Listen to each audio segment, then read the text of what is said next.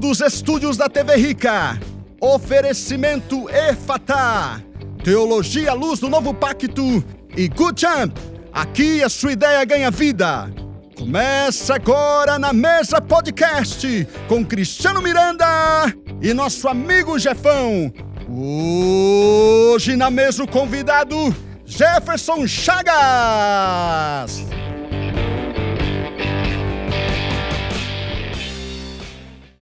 E aí, pessoal, tudo bem? Não deu tempo de você engolir, né? Hoje a gente tá com o Jefão em dose dupla. Jefão em dose dupla. É. Já de cara apresentando aqui nosso amigo Jefferson Chagas. E não sei se você sabia que o meu apresentador aqui do meu lado é Jefferson Isso aí, também. isso aí. E é Jefão, Jefão também. também. Jefão, né? Com dois Fs ou um só? Dois Fs. Dois? Ah, É. Então eu sou um só. Então- É três. Ficou um pouquinho diferente. Ah, tá um Mas pouco o certo é dois, né? Um é questão de economia, alguma coisa É assim. Meu pai deve ter economizado alguma coisa. É uma letra menos pra escrever, né? É. Mas todo mundo escreve com dois Fs. É, né? Mas para quem está chegando agora, é uma alegria ter vocês. É, mandem um link do programa que está sendo transmitido ao vivo para os seus amigos, convide outras pessoas. Nós vamos falar de geopolítica, de missões transculturais, vamos falar da realidade também é, dos refugiados e, e tantos assuntos que o Jefferson está envolvido há tantos anos, tem um trabalho incrível, é, também é, mais voltado ao mundo árabe né, fala é, o muçulmano, a língua é, islâmica, ele fala chinês, eu tive com ele na China, ele fala mandarim, né? E é, e é impressionante, assim, como o Jefferson se dedicou ao longo da vida e se preparou para esse trabalho tão lindo de é, dos povos de culturas tão diferentes da nossa. Então, se você tem interesse sobre o assunto, convide outras pessoas, nos siga no, no, no Instagram, na Mesa Podcast. É, você pode também estar compartilhando o, o- o programa que vai ser depois editado, gravado nos, nos canais como Spotify. E te- tem muito programa, muito conteúdo muito rico que tem sido produzido que a gente gostaria de convidar você a estar participando e conhecer, conhecendo mais desse programa conosco.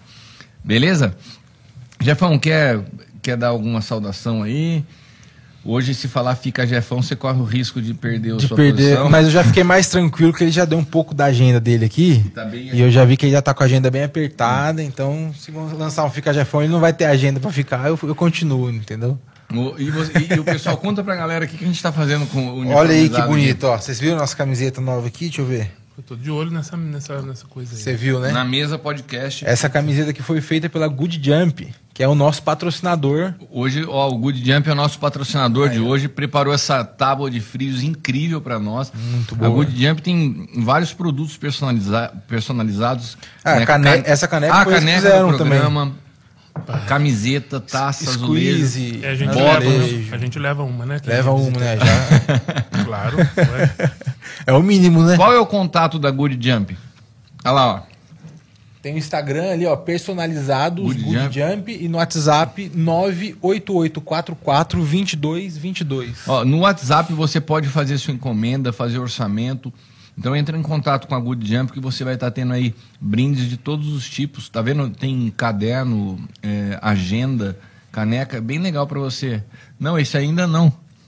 Faz, faz a, a questão de, do uniforme da, de empresa. Eu fiz o da Jefão lá. Você fez o que lá? O uniforme todo da Jefão com eles. Ah, o uniforme da, da empresa você É. fez lá.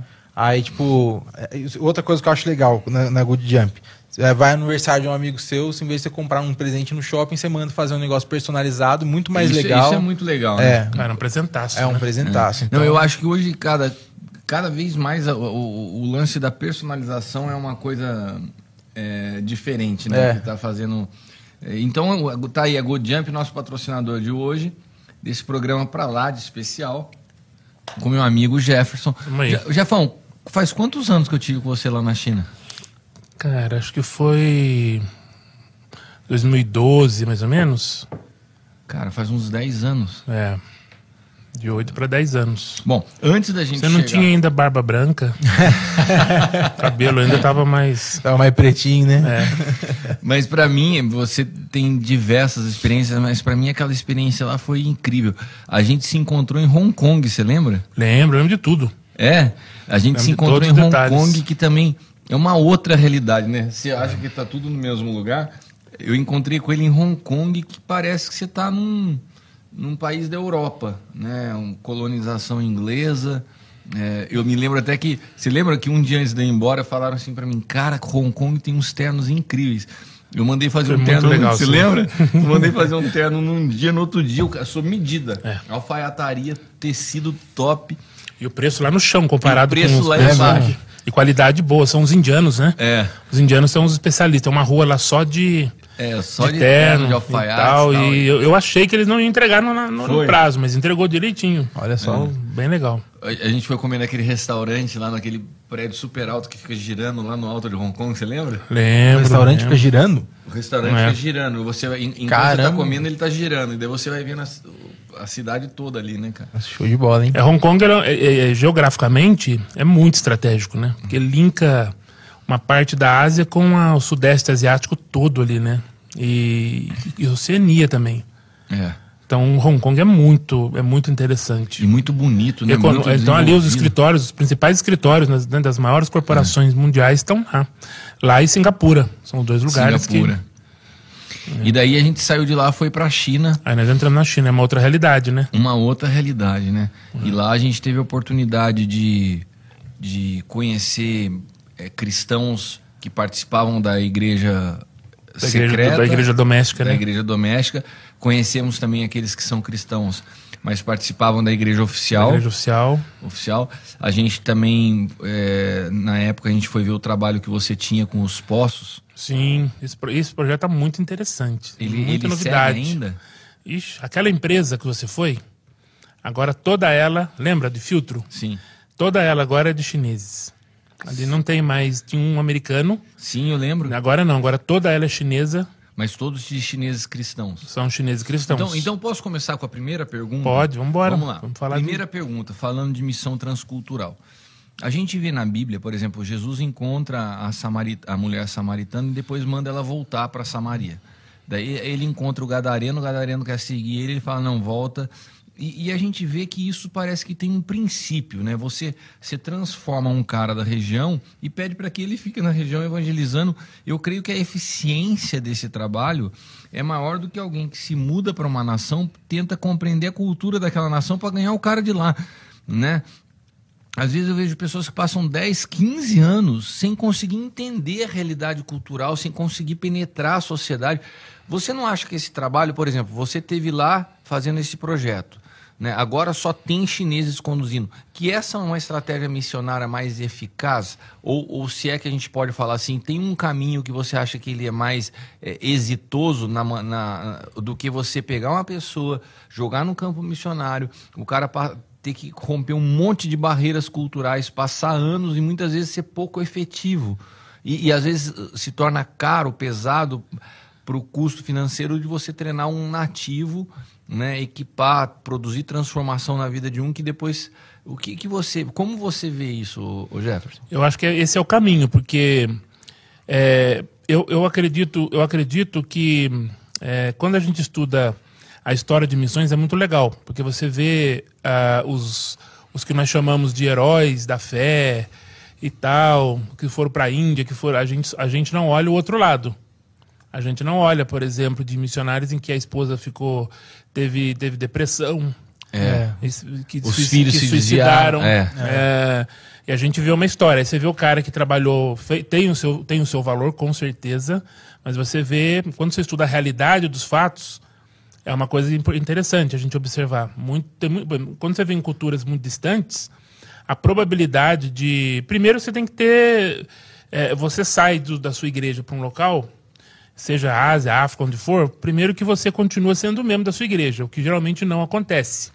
Na prática, as pessoas rasgam a nossa carteirinha de membro ou alguma filiação e aquela coisa, fazemos uma festa para ele, enviamos e depois, sabe, Houston, we have a problem. E aí o cara não tem, o Houston não tá mais Não lá. tá online, Os né? não tá mais online, o pessoal tá dormindo. Então existem vários problemas com relação a essa conexão, existem problemas com relação a, a treinamento, a adaptação. Então tudo isso faz a própria realidade nossa como brasileiros. A gente é muito bom para lançar, mas a gente tem dificuldade de cuidar e a própria economia nossa também ela, ela está bem complicada, né? Então, muitos missionários têm retornado, né? E a pandemia ajudou bastante, mas mesmo antes da pandemia já tinha problemas, questões financeiras. Eu acredito no, no missionário que vai é, ter que aprender a língua, fazer tudo isso que o Cristiano falou. Porém, eu acredito que o perfil tem mudado nos últimos anos. Eu acredito no perfil daquele que vai, mas ele é equipado para treinar outros. Isso, é. Aí, ao invés de mandar 200, manda um. E esse um você equipa bem. Você posiciona qual é o melhor local para ele se estabelecer. Geograficamente e tal, as conexões. E aí, ele ser responsável de treinar uma, uma um exemplo, treinar 10, que cada um vai treinar mais 10, quer dizer, então isso é, é, é bem efetivo. O nativo, ele, ele, ele é muito mais simples. Primeiro que ele já mora lá. É, ele já tem. É, ele já tem a casinha dele, ele já tem o dia a dia dele. Então você vai o quê? Eu acho que o missionário ele tem que ter esse perfil de caminhar junto na ideia de encorajar e treinar e, e ajudá-los a reproduzir. Acho que a questão é um, é um movimento né, que vai reproduzindo. E quem faz isso melhor é o nativo. A gente diz que um projeto de sucesso, não gosto dessa palavra, mas vamos usar. É um projeto que ele é autossustentável, ele é auto. É, é, tem uma liderança local, ele é auto.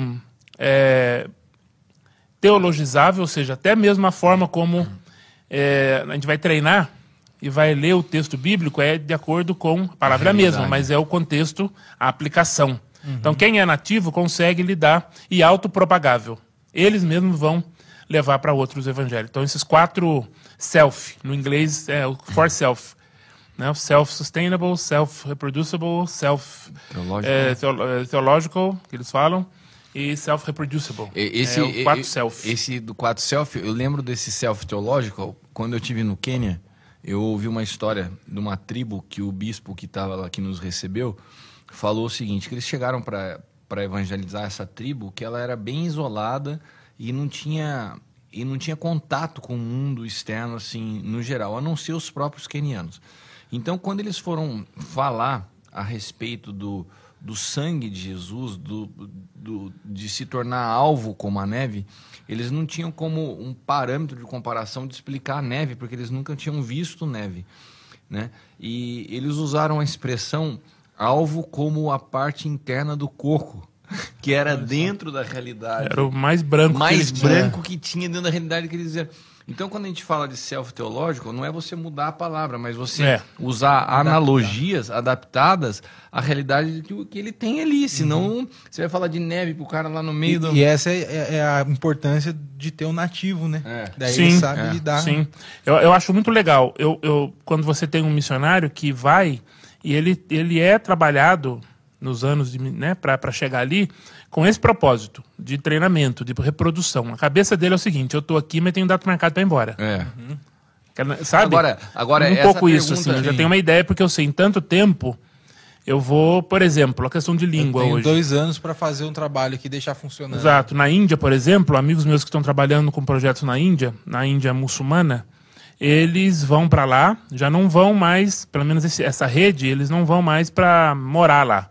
Então eles passam um tempo, eles dão treinamento já em inglês, porque é a comunidade lá que fala inglês, embora onde eles vão trabalhar é numa região que tem um dialeto. Só que quem vai fazer isso, quem vai fazer esse trabalho, são aqueles que estudarem. Então é feito três, quatro viagens no ano, e aí eles formam os, os indianos. Os indianos vão pl- plantar igrejas né, na- na- na- no interior da, da Índia, na região lá de cima, ali perto da Caxemira. A- velocidade, se fosse para estrangeiro fazer isso aí, Ah. a gente ia levar pelo hein, menos Jeff? duas vidas. Mas dentro do contexto que a gente está falando, e até a pergunta que eu te fiz, eu acho que ela se encaixa bem à realidade dos dias atuais, né? Sim. Porque, assim, já houve, nos últimos séculos, uma expansão e um trabalho tão, eh, tão árduo feito pelos missionários que tiveram que desbravar e chegar a lugar Sim. que hoje, em todo lugar do mundo que você vai, praticamente, você tem alguém falando de Jesus que você pode servir, equipar essa pessoa lá e, e ser mais efetivo em ajudar em quem já está fazendo do que você pegar um cara. que- Mesmo onde não tem, né, Cristiano? Mesmo onde não tem, talvez próximo próximo tem. tem, é, né? exato. Você tem muitos povos que ainda não foram É. alcançados, mas É, mesmo mas assim, o- mais, mais próximo ali, mais próximo da realidade cultural, linguística. É, exato. Você tem alguém, então Na- você sempre tem. Houve uma expansão que você sempre tem na proximidade, uma maneira de fazer É. esse trabalho. Tipo, foi impor- muito Foi importante, muito o que importante aconteceu isso até lá. aqui, o É, movimento Mas acredito que hoje a gente né? precisa entender, rever, porque se a igreja para dentro de um formato de missões lá atrás e Não não, vai se mais. atualiza, hoje começa a se tornar é, menos. É, é- é- é- é- é nesse ponto que eu acho interessante. Por exemplo, o bivocacional. Hoje, não tem muita lógica falar do missionário full-time. Você já tem a questão do bivocacional. Mesmo aqueles que forem para fazer esse trabalho que a gente está falando, o cara tem, tem que ser bivocacional.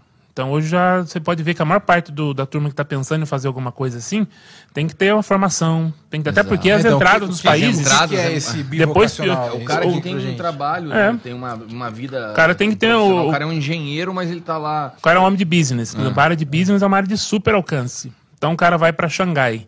Então ele vai ter o visto dele de trabalho, ele vai ter a vida dele ali de Então. trabalho, mas ele vai ter alguns encontros. Ele vai ter a- a- alguns encontros com líderes e pastores chineses, porque vou dar um exemplo da China. Tem- existem organizações que não, envi- não enviam mais missionários para a China. Eles estão agora trabalhando em equipar Quem tá lá? o quem está lá. Então, se a gente. Aí sim, o termo. eu- quando eu falo missionário, eu, eu sempre estou pensando nisso agora. É. Não mais o é. arrancador de toco. você que sabe, chega ô, Jefão, desbravando. Eu Entendi. tive. Tá mudando, né? Eu tive em Brasília é, um mês passado e eu conheci o, o ex- o ex-embaixador dos Estados Unidos no Brasil. Agora me esqueci o nome dele. E ele é um cristão, um cara incrível, uma pessoa fantástica de se conhecer. E ele se tornou embaixador, mas antes ele era diretor de uma instituição financeira americana e ele foi enviado para a Arábia Saudita. Então ele entrou na Arábia Saudita e ele pediu. Ele entrou na Arábia, porque o sonho da vida dele era ter sido missionário. Ele acabou se desenvolvendo uma carreira profissional. Ele, ele chegou no momento da vida que Deus tornou ele um cara bivocacionado, como você falou. Ele pegou da profissão que ele tinha, diretor de banco, foi enviado à Arábia Saudita. E, e na parte de cima era o banco, na parte de baixo ele começou a fazer reunião e ganhou um monte de gente para Jesus. Né? Com uma facilidade pela posição que ele ocupava, É, então, pela maneira como ele entrou, que um missionário que vai numa, como missionário. Ele já tem certa autoridade Já no tem, meio é. que ele está inserido. né? Exato. Sim. Hoje eu recebi um telefonema de, de um, de um amigo. é, falei com ele no zap, aliás. Telefonema é coisa, de, coisa antiga, né? Usar telefone para telefonar. É, mas ele morou 17 anos em Jeddah, na Arábia, Saud- na Arábia Saudita. É Jeddah que a gente fala aqui, né? Jeddah. E ele é advogado. E ele trabalha para o governo saudita. E, e ele é um cristão e que, que, que, que treina irmãos nossos sauditas para alcançar sauditas dentro da Arábia Saudita e também nos Estados Unidos. A quantidade de americanos, de sauditas que vão estudar nos Estados Unidos, tem uma estatística que 80% dos estudantes internacionais que vão para os Estados Unidos, todo mundo quer para lá, as melhores universidades e tal, e as- os sauditas têm dinheiro. E 80% dos estudantes internacionais nunca entraram na casa de uma família americana. Ou seja, é um negócio, é uma cultura bem, bem é, individualista, né? Isso não é ruim, é, só é diferente. E ele treina os, os ministérios estudantis e para que eles possam relacionar com esses estudantes e pegar as igrejas de onde esses estudantes são, esses cristãos, e motivar a igreja para que uma família receba, pelo menos uma vez por mês, um estudante saudita para tomar um café. Só isso. O que, que acontece de legal? Legal, primeiro, que a família, totalmente preocupada, que o saudita eh, quebra o gelo. Pô, o cara brinca, o cara tem humor, o cara conversa, pô, o cara tem, sabe? O o cara tem uma conversa legal. E também, do outro lado, o saudita vai ter a oportunidade de ter um contato com uma família cristã e quebrar aquela ideia que o cristão, tudo que não presta é cristão. É. Toda coisa que do Ocidente é coisa cristã, e não é verdade. O verdadeiro cristão não é assim. Então eu, tava, eu tinha mandado uma mensagem para ele, aí ele ligou. Por quê? Porque a gente está pensando em fazer alguma coisa disso com a igreja brasileira, adaptar uma realidade para que a gente receba a- a- refugiados. Ter uma experiência de tomar um café com um refugiado. Afe- né? Refugiado afegão, por exemplo. Eu estava esses dias, fiz uma live com um afegão que o cara é, o cara é engenheiro, bem posicionado, fala um inglês muito bom, muito bom. Entendeu? Trabalhou para o governo americano e está como refugiado aqui. Então a gente tem muitos médicos, a gente tem muitos profissionais, tem muita gente de tudo que vem para o Brasil como refugiado, né? Então imagina só assim uma família receber um para poder bater um papo e, né? E Experiência, Bater né? um papo. Então assim, o legal desse projeto é um projeto que parece muito simples. É um projeto muito simples, mas é um projeto que tem dado resultado. É. Sabe, o Jack já batizou várias pessoas na banheira lá da, da, da casa dele, porque né, o saudita se converte, mesmo nos Estados Unidos, a gente tem que ter cuidado, né? Então ele é batizado com testemunhas, mas fechadinho ali, e eles voltam, eles retornam para a Arábia Saudita. É, a gente tá falando de bivocacionado. Na verdade, a gente começou o programa, já faz tanto tempo que eu não converso com você, tem tanto assunto pra gente colocar em, em dia, que a gente nem te apresentou direito, né? Porque quem olha parece que a gente tava com um missionário. Você é químico por Eu formação. sou né? engenheiro, eu sou engenheiro químico, e com formação de mestrado e doutorado em engenharia mecânica. Então, é, conta um pouquinho do início dessa tua história, assim, da química, desse mestrado em engenharia mecânica para o campo e, e, e essa trajetória até aqui. Quais os países que você já morou, as experiências que você teve? Para quem está em casa, quem está nos acompanhando, quem está em casa também é um termo antigo, né? Agora o cara pode estar ouvindo a gente Agora no, no Carro. carro, no aeroporto. né? Só tiozão falando. né? Só os Mas quem está nos acompanhando poder contextualizar um É. pouco da tua história. Liga liga o seu Orkut aí, né? Mas o, eu sempre eu acredito que o que Deus permitiu que a gente fizesse, as portas que Ele abriu para gente, é, nós podemos colocar isso diante de Deus. Eu creio nisso. Eu creio que, independente se é uma, se o cara é um astronauta ou se ele é um, um, um pedreiro, não estou falando de, de, de- eu estou falando de da gente dar o melhor, é, qualificação, dar o melhor para o Senhor. E eu acredito que aquilo que a gente coloca nas mãos do Senhor é, dá, dá, dá liga, entendeu? A coisa funciona. É, antes de falar disso, eu lembrei, lembrei de uma menina que, uma chinesa, em que ela hum, foi para Bangladesh.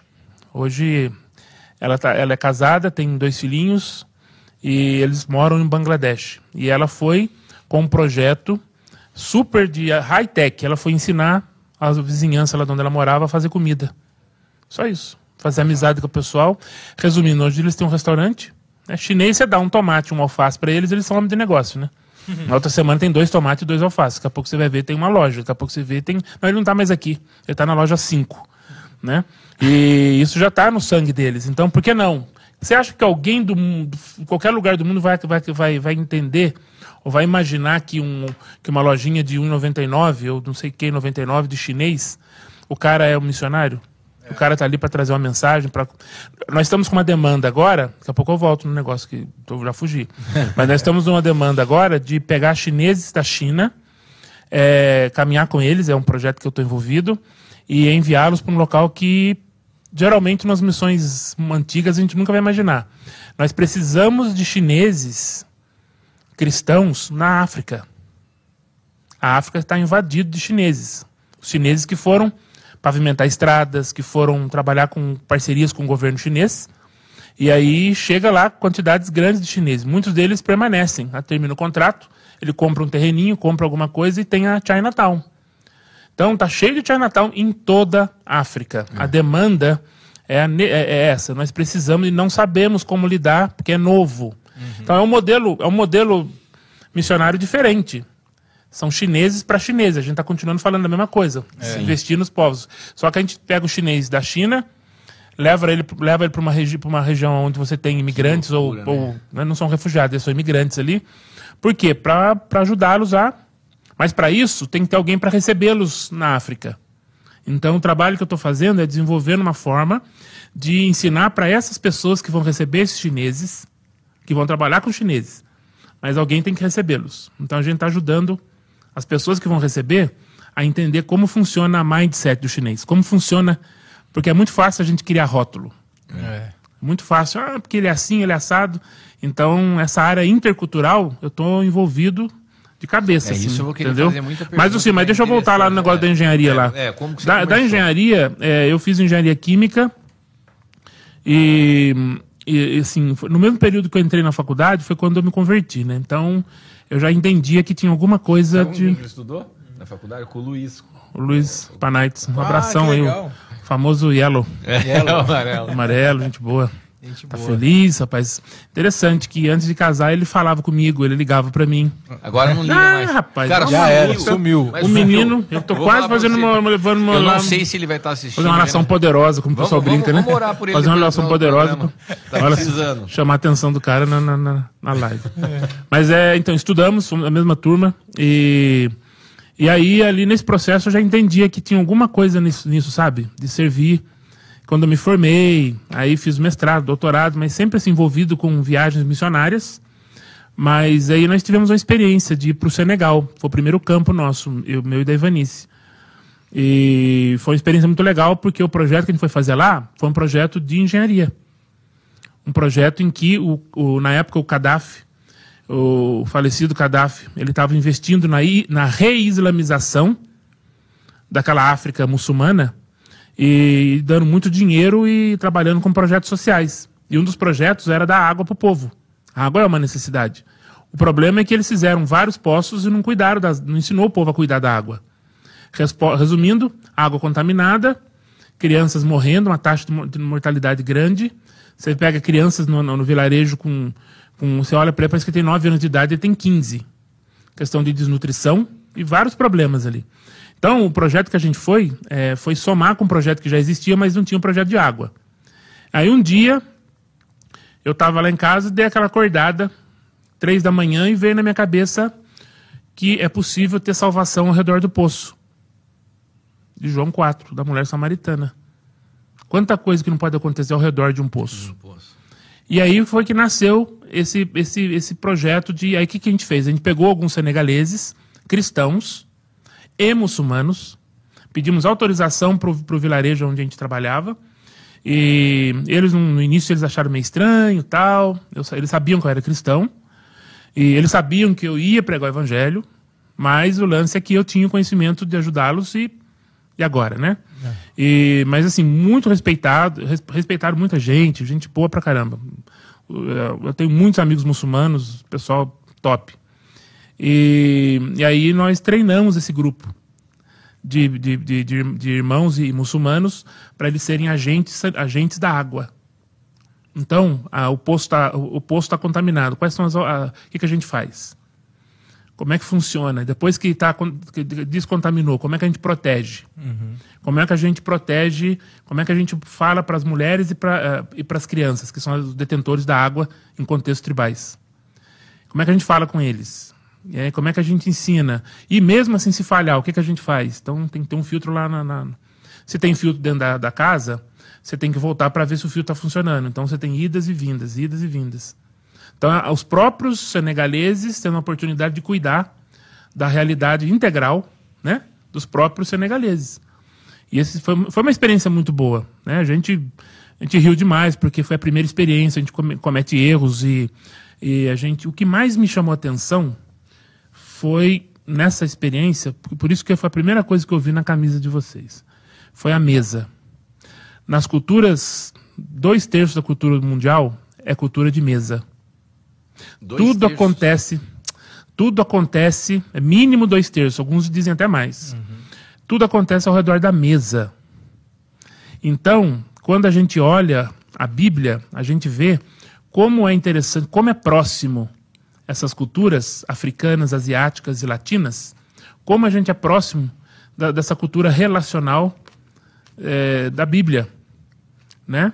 Então, eh, isso tem a ver com a, a ceia do Senhor, a mesa, tem a ver com. Nossa, a profissão. Entendeu? O que que você pode produzir ao redor Então a mesa, sério, mesa é um negócio muito interessante, porque qualquer coisa que você faz nesses mundos, você precisa de conversar. É. Então não adianta ficar olhando para relógio, porque primeiro você vai conversar, você vai, se for comprar uma bicicleta velha, primeiro você vai na casa da pessoa, você come e tal, e conversa de tudo, e Tem come, que criar come, algum come. vínculo com, com Exatamente. Eu lembro que o, o- o- uma vez que me visitou na China foi o pastor Luiz Saião, e lá de São Paulo, e ele é, ele é hebraísta tal, e quer dizer, meio mais voltado para as viagens para Israel tal, quer dizer.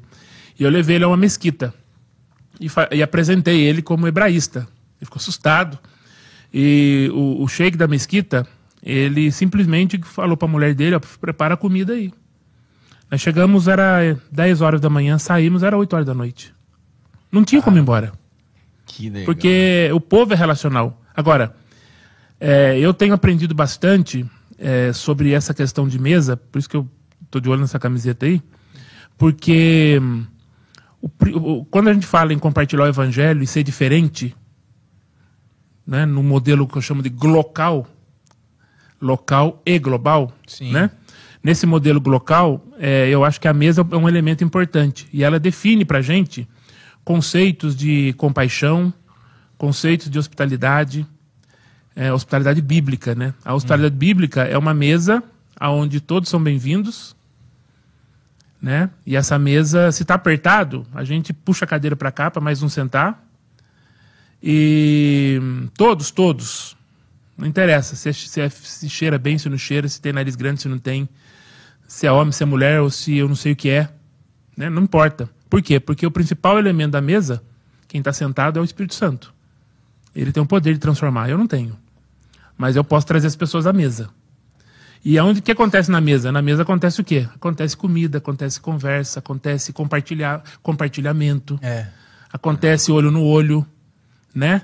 Então, eu acho que falar de evangelho e não falar de compaixão, de ternura, de humanidade, que a gente humaniza, a gente demoniza pessoas que são diferentes de nós, né? E ao invés, eu acho que a proposta do evangelho é humanizar e não demonizar, É né? porque a espiritualidade sem a humanidade Sem vira um misticismo. Vira um né? misticismo. Totalmente. Sincretismo, entra um monte de É. coisa, né?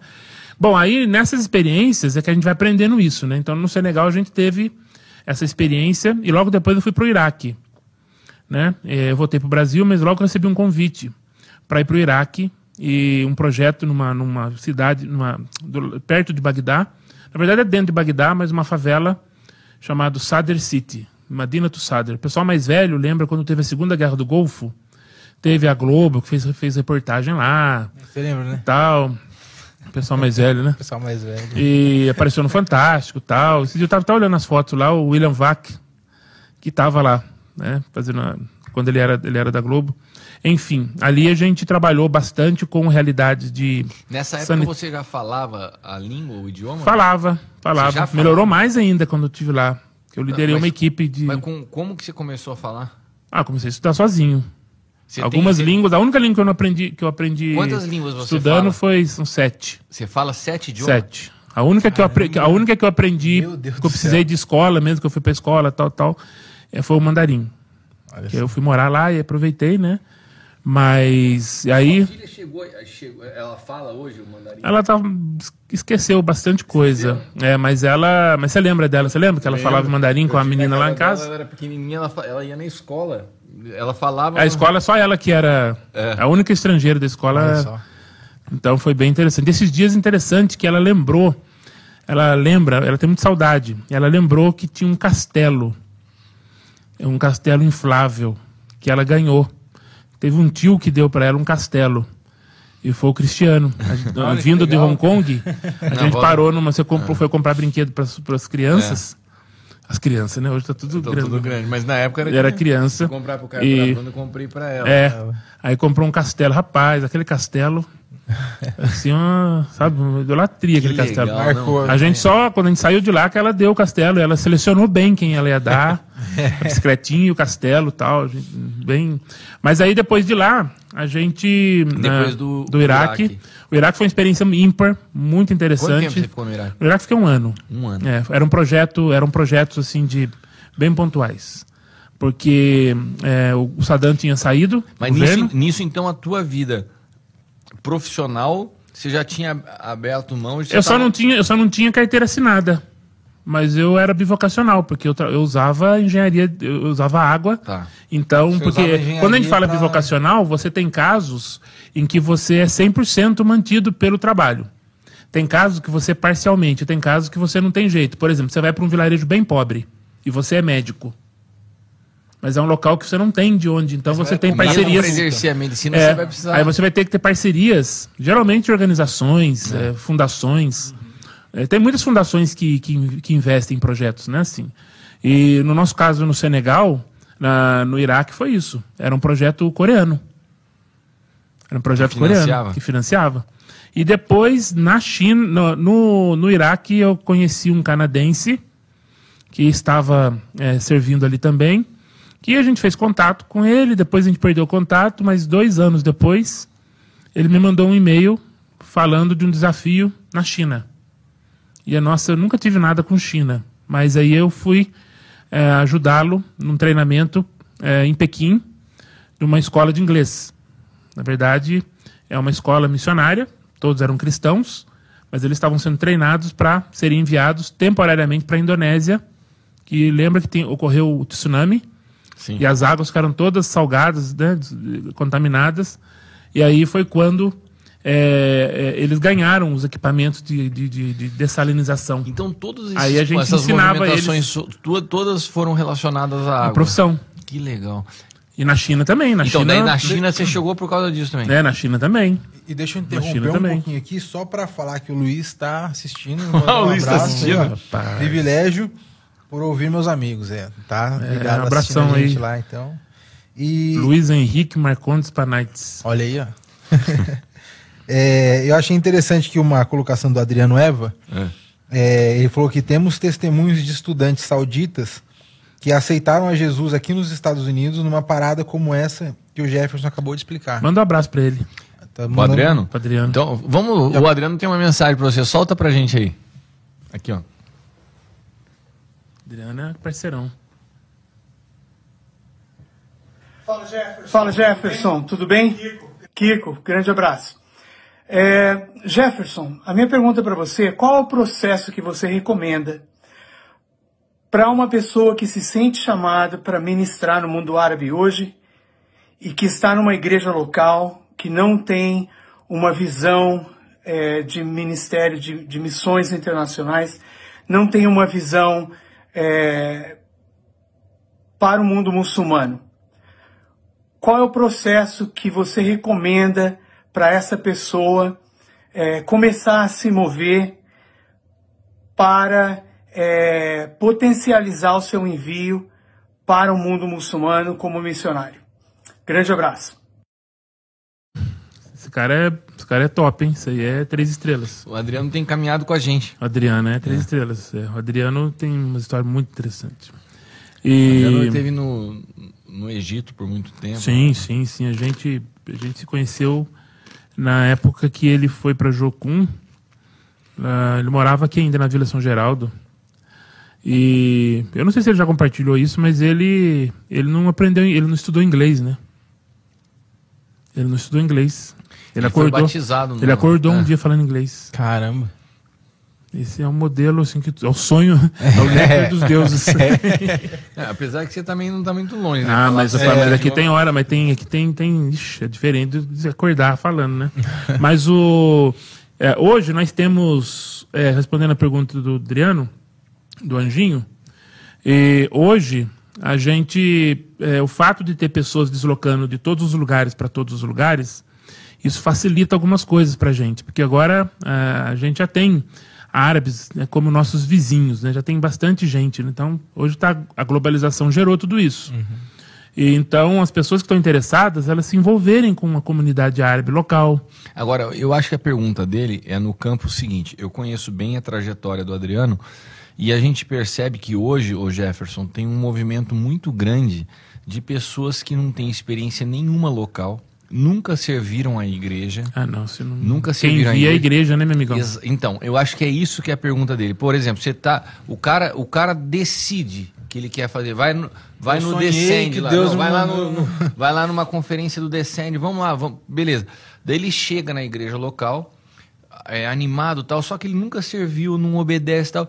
O pastor fala, cara, não é seu tempo. O cara não espera e quer ir. É. Então, como Ele tem um sonho, tem uma visão. pro Exato. Pastor, Como sujeitar isso a uma. Que É. A pergunta dele é uma igreja que não entende e tal. Tá. Porque o envio nasce da igreja. Você não pode ir por conta própria. E o né, exercício é, é na igreja. É. Né? Teve um. Preparo, o treinamento. É, né? Tem uma história de um irmão que teve isso aí, teve um rompante desse, e que sonhou e foi falar com o pastor. Pastor, eu tive uma visão e tal, coisa tremenda, e eu vi que estava escrito VPB, e na hora o Espírito Santo falou para mim que é vá para a Bolívia. Aí o pastor falou assim, meu amigo, isso aí é vá plantar batata. vai, vai, vai servir na igreja, rapaz. Vai servir na igreja. É a igreja que envia, né? Existem organismos, existem parcerias com organizações missionárias. Tem Mas vários se não- modelos. se não tiver um pastor. Cara, a igreja ninguém- tem que ter alguém. Outra coisa, né? Os maiores problemas que a gente tem tido no campo, com relação a missionários mesmo, essa questão de, de continuidade, questão de caráter. Existem muitas coisas que afloram no campo. Você está numa cultura É, você manda a diferente. pessoa, É. aperta, você ruim, pisa no calo dela, sabe? É. E então, se isso não for trabalhado na igreja local, não adianta. você- Esse papel, cara, igre- nem, nem a organização missionária ela vai fazer. Cada um tem o seu papel. E o papel da igreja é o papel de cuidar, de saber. Por quê? Porque quando esse, esse- essa pessoa que realmente tem um, um chamado bivocacional para algum que seja, né? Formato que seja, a igreja com alegria Exato. A ela igreja sabe. vai saber o tempo, né, Vai saber.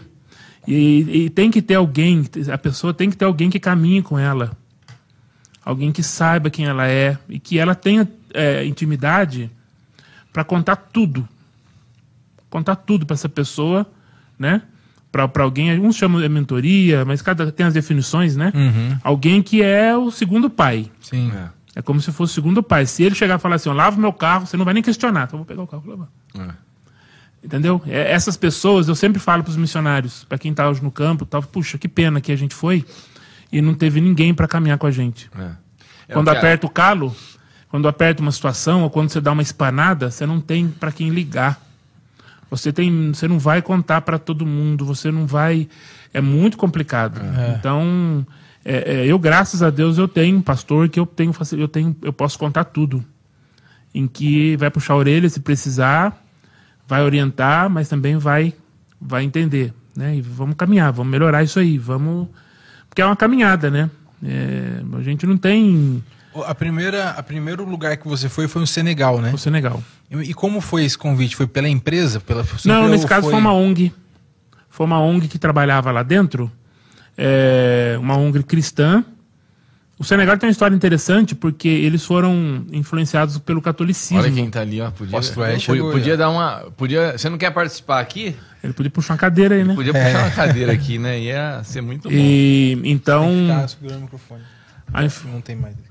A- a influência, a influência do catolicismo no Senegal é interessante, pelo fato de eles terem desenvolvido muitos hospitais, muita coisa legal nessa área social, abriu oportunidades para outros entrarem. Né? Então a gente foi trabalhar com uma organização cristã oficialmente lá dentro. E aí foi dali que começaram a surgir todos esses outros convites para os outros Foi, países? porque aí você entra no. Você começa a mexer com perfume, meu amigo. É. Aí você volta para casa, o cheiro do perfume, você sempre vai estar. Então, assim, você, começa a se envolver. E é interessante como Deus faz, né? Porque no, no Senegal foi legal, porque no Senegal a gente começou a entender que Deus ia levar a gente para o mundo árabe. E aí nós fomos fazer uma visita para um, um casal de amigos no Egito. Saímos do Senegal e fomos para o Egito, pegando a companhia aérea de lá, africana mesmo, bem, bem, aventura, bem uma- bastante aventura. Só que quando a gente chegou no, no Egito, aconteceu algo interessante, que a gente ficou um tempo lá e era hora de voltar. Na hora de voltar, nosso nome não estava na lista de, de, de, de, de embarque. Então nós não embarcamos. E nisso venceu o nosso visto. E nisso era um feriado grande no Egito. Nossa. E nós precisávamos renovar o visto no consulado senegalês. Lá, essa questão de, de, de, de, de caminhada na igreja local também é um exercício de dependência de Deus. De você ter a, a- sua identidade, você saber quem você é em Cristo.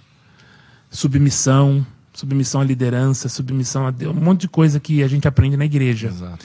E eu me lembro que a gente estava. E essa questão de depender de Deus é um negócio interessante, né? Porque, infelizmente, a cada dia que passa parece que se torna algo mais distante, né, pessoal? E, e a gente estava lá, quer dizer, não tinha, como, não tinha o que fazer. O dinheiro estava acabando, não tínhamos, tínhamos que tentar remarcar para o próximo voo. É, a África não tem voo igual ponte aérea, né? São Paulo, Rio. O que aconteceu foi que a gente. Eu fui lá no consulado. Chegamos no consulado, teoricamente, era o dia de feriado, o consulado está fechado. Qual doido que vai no consulado? Então vamos orar e vamos para o consulado. Chegamos no consulado fechado, oramos, vamos voltar, vamos embora. Chegou uma senhora, mal educada pra caramba, abriu o consulado, ela falou que tinha esquecido alguma coisa e tal, e eu entrei. No que eu entrei, eu falei com ela que precisava falar com o cônsul, tal, tal. Aí a resposta, ah, só quando terminar o feriado tal. E nisso, o cônsul também esqueceu alguma coisa lá. E passou um senhor, só fez assim pra gente. E entramos na sala dele, o senegalês, o cônsul do, Sene- do- do Senegal lá no, no, no- no Egito. Ele perguntou o que vocês estão precisando, o que vocês, o que vocês querem. Aí eu falei pra ela, a gente mora no Senegal, E, e a conversa em que idioma? foi em francês. Cara, Porque eu- Aí ele perguntou: o que, que você quer? O que, que você está precisando? Então, eu moro, eu moro no Senegal, eu moro em Dakar, eu moro perto do Estado Nacional. E, e a gente tem um projeto de água, pá, pá, pá, pá, pá, pá, pá, fui explicando para ele né, o que dava para falar. Aí ele falou: o quê? Onde você morou? Perto do Estado Nacional. Cara, eu nasci nesse lugar. Minha família mora ali. Então, fala mais um pouco desse projeto. Aí falei do projeto, tal, tal, tal. Falei, Cara, se você está servindo meu povo, você é meu irmão. Que legal. Segura um né? pouquinho aqui que eu vou ver o negócio. Pra, pra, pra, pra, me deu um visto. E um visto longo, para renovar, até demorou para renovar quando eu retornei. Só que agora, então, isso foi um milagre interessante. Um outro milagre foi o embarque. Embarcamos, entramos. eh, Antes de entrar no avião, você fica esperando ali, né? E tinha um cara muito gente boa, um senhorzinho top, começando a conversar com a gente. E fiquei amigo dele. A bater papo, tal, tal, tal. Aí, na hora de entrar, ele entrou primeiro. Depois entrou, né? O pessoal da, da, da cozinha do avião, né? Vai ali no econômico e o resto vai para. E ele foi para business.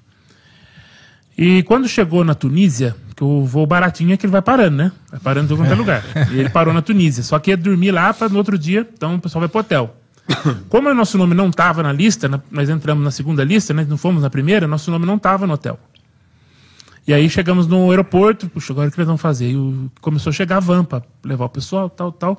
E esse senhor passa. Ele passa e fala que tá tudo certo com vocês, beleza? A gente se vê. Não, não tá não. Eu, a gente não tem lugar para ir. Ah, pera um pouquinho só. Ele entrou na Tunisair, no escritório da Tunis Air, e falou com o cara, falou, não, tá tudo resolvido. Você vai comigo. Aí ele sentou do lado, só que as vans iam chegando e o tiozinho, esse senhor não ia. Certo? Daqui a pouco chegou uma limusine. Ó. E ele levantou, vamos? Eu olhei pra Vanícia e falei assim, ixi, tem alguma coisa aí, né? A gente parou num- na beira do mar Mediterrâneo, num hotel maravilhoso, um hotel que era classificado naquela época como seis estrelas. Caramba. E ele chegou lá na, na entrada, lá no check-in, e falou assim: eles estão por minha conta, todas as despesas dele, o passeio amanhã, tudo por conta deles, por conta, por conta, por minha conta, tal. E deu o cartão para mim. Quando ele deu o cartão, o embaixador do Egito no Senegal, era o embaixador que estava voltando de férias Cara. pro Senegal, pro Senegal. Foi muito, foi assim, aí quando a gente entrou no quarto, sem dinheiro, dá tudo, tudo furou tudo, né? E aí eu lembro que era uma cama daquelas grandona, eu nunca tinha visto uma cama king size dessas. Eu e a Vanice pulavam igual criança, assim, agradecendo a Deus. E é legal a gente ter essa experiência, sabe? Porque tem dia que acho que é um pouco relacionado à nossa vida, né? Tem dia que você tá no palácio, mas não é todo dia que você tá no palácio É. né? Então saber viver em condições diferentes, né? E, e é. legal como, mesmo nos dias mais difíceis, é, tem muito a ver com a vida mesmo. É. Nos dias mais difíceis, parece que Deus produz algumas situações para falar assim: olha, que Cara. nem- ó, eu estou com você aqui, né? É. E um- umas coisas que não tem explicação, você sem grana, sem nada, simplesmente desfrutando num hotel top naquele Tem lugar. gente que não acredita, né? Não, tem gente que não acredita, e tem acredita. gente que julga. Como que esse cara tá sem É. dinheiro e pode desfrutar de uma situação? Não é? Começa a falar, né? É. É. Departamento financeiro, departamento financeiro não é comigo. Eu me lembro quando a gente foi para Hong Kong, que o, foi, acho que foi, o- foi o Cristiano e o, e o Davi. Eu e o Davi. E eu me lembro como se fosse hoje. É, era, uma, era um período que a gente tava lá. E, na verdade, eu tinha falado para eles, para eles irem para a China, e eu encontrava com eles lá. Mas Foi. eles insistiam que era para eu ir, para não, eu vou. Foi muito bom ter ido. Você sair, às vezes, do lugar que você tá, é muito bom, às vezes, também, você sair para até dar uma, né? E foi interessante, porque é, quando eu cheguei lá, eles, não- eles me presentearam com algo que eu nunca esperaria, né? E eles deram um, um quarto de hotel. Em Hong Kong não é tão simples isso. Hong Kong é uma ilha, onde mora muita gente. Então, quando você fala em quarto de hotel, você está falando em, em um banheiro, sabe? O negócio, dependendo, é bem, é bem apertadinho. É. Só que o hotel que a gente pegou... O hotel que ficou foi... Rapaz, e eles, assim, me abençoaram com, com um quarto, meu amigo, que tinha, que dava para ver toda a Bahia de... Caramba. Aí eu, é, eu chamei hein? Ivanice na época, na hora. Oh, Ivanice. Ele lembra mesmo. Não, eu lembro detalhadamente. Opa! Eu, não, eu lembro de detalhes. Desde a chegada, desde. Então você vê que essa questão de você semear na vida do outro, essa questão de você abençoar, né? É um negócio tão. Eu não sei como é que funciona a matemática desse negócio, eu sei que existe. Existe, né? É. Eu só não sei existe. explicar. E existe é E não real, importa, né? e não É. importa. E outra coisa, o que eu tenho aprendido, que não importa se alguém está precisando de algo e você vai, vai, vai, vai, vai abençoá-lo. Tem situações que você vai abençoar pessoas que, teoricamente, parece que elas não precisam. Que tem mais que você. É, mas se Deus falou, é alguma coisa aqui no mundo É. espiritual que. Entendeu? Então. que às vezes não é monetário. é não é se monetário, sentir, cara. né, é mais. você- a questão não é monetária. É. Essa é a dificuldade. Em Jefferson, mas tem muitas experiências que você deve ter tido no, no campo, né? Acho que, tem um- acho que vai dar uns 5 horas esse podcast. É, né, eu, cara? eu queria que você contasse assim. Eu, é, sete e meia, tenho que levar minha filha na escola. É, meia. Conta pra gente, assim, eh, algumas experiências marcantes que você teve, assim. A gente tá esse ano com uma palavra que é profética do ano, que é ser sobrenatural. É, eu sei. E eu, e eu sei que você tem in- inúmeras experiências, assim, completamente sobrenaturais, né? É, vo- você já foi usado por Deus na minha vida várias vezes. Eu tenho gravado as palavras proféticas que você já Eu lembro de liberou. uma, É, e, e eu tenho experiências muito marcantes na minha vida com você também. Né? Eu me lembro de detalhes também nosso na China. Eu lembro Deus me falando para fazer o que eu fazia com você. Lembro da gente indo naquela. Como que chama o, o Jefferson, aquela dos povos, aquelas minorias Ah, o étnicas? parque de minorias étnicas. Nossa, Aquilo ali, meu amigo, pra. cara. É.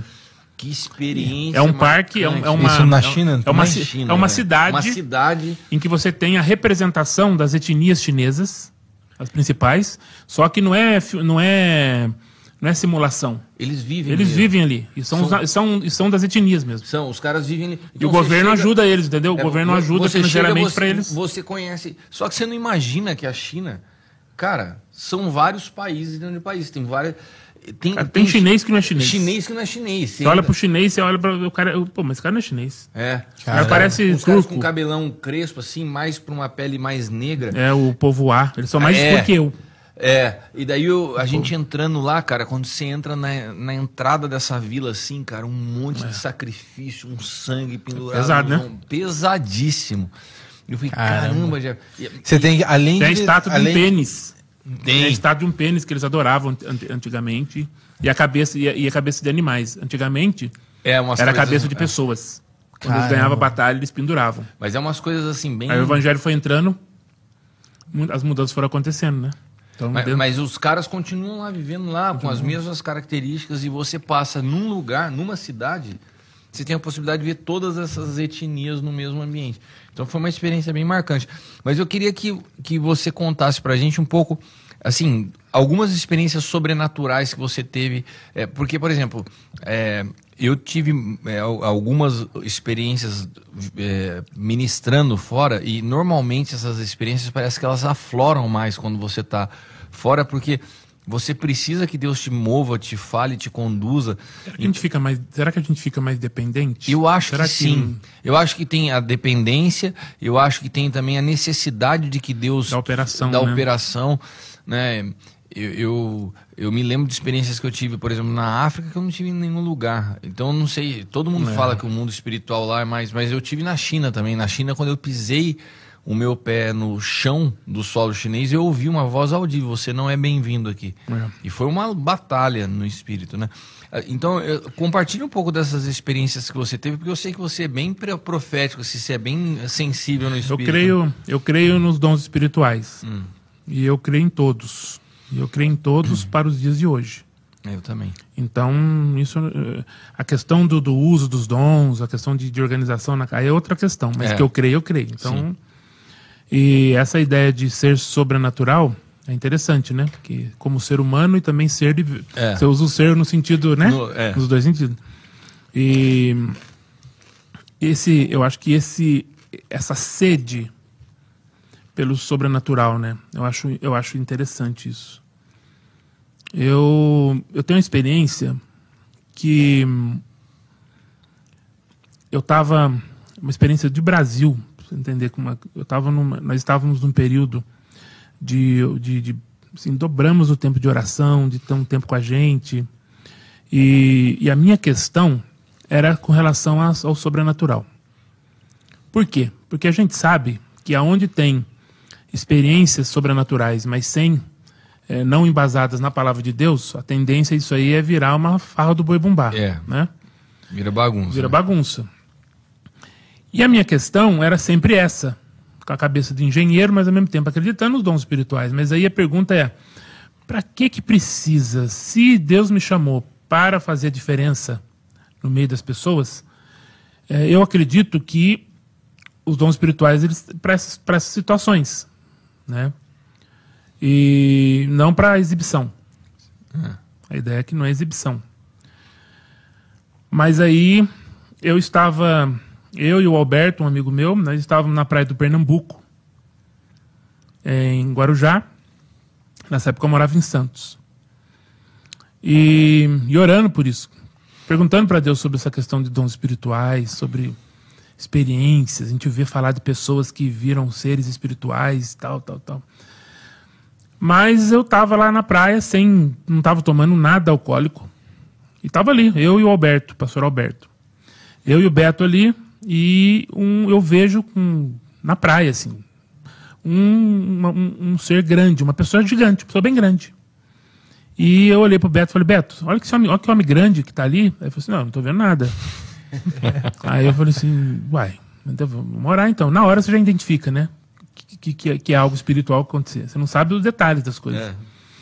E eu me lembro como se fosse hoje. Ele não, esse ser não falou nada comigo, mas eu sabia que era enviado de Deus. Falou no meu coração claro isso. Ele levantou o dedo e apontou para um jovem que estava ali, um jovem, brincando ali, praia cheia. E o que ele estava falando para mim sem falar era que era para eu ir até esse jovem. E quando chegasse lá, eu ter a palavra para falar com ele. Então eu cheguei puxa, muito constrangedor, estranho, é. uma experiência muito estranha. Aí eu cheguei e falei com ele se eu falei para ele, posso falar com você um pouquinho? Eu só fui para ele, você acredita que Deus pode enviar é, anjos por, por, sua causa, tal, tal, tal? O cara olhou assim, falou assim, acredito. Sabe aquela coisa? O louco da, é. o louco do, né? Vamos, com o louco a gente não questiona.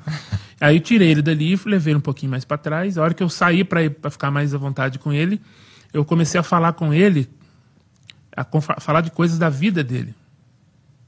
Coisas que ele estava perguntando, que ele estava questionando. E eu me lembro que ele se ajoelhou na praia e começou a chorar. E foi uma experiência tão legal, porque à noite eu fiz contato com ele e tal, ele estava ali, ele não, era ele não era do Guarujá, mas à noite eu levei ele na igreja. E era alguém que estava bem afastadão da igreja, ele era, ele era da igreja. E ele retornou para Jesus naquele, naquele dia. Só que naquela experiência da praia, também aconteceu no final daquele dia, um cara que estava surfando. E a mesma, esse mesmo gigante aí, vai, chegou para mim e, e apontou para o rapaz. O rapaz estava dentro da água. Aí eu entrei na água, só que aí eu levei o Beto comigo. Falei, Beto, vamos comigo. E falei a mesma coisa. O rapaz pegou a prancha, levou lá fora, colocou a prancha lá fora, né, na areia, voltou e falou assim: Eu quero ouvir porque eu acredito piamente que é Deus. E aí nós começamos a conversar com ele e tal, e oramos. E ele começou a contar para mim da vida dele, dos problemas que estava passando, envolvimento com droga. Era um rapaz também que a família toda evangélica orando por ele. E ele estava pensando em suicidar, estava pensando em largar da esposa dele. Quando a gente terminou de orar por ele, ele saiu batendo na água, cara. Foi muito legal. Igual criança, assim, brincando. e foi abraçar a mulher dele, pedir perdão pra mulher. No mesmo dia, nós levamos ele também na igreja, ele e a mulher.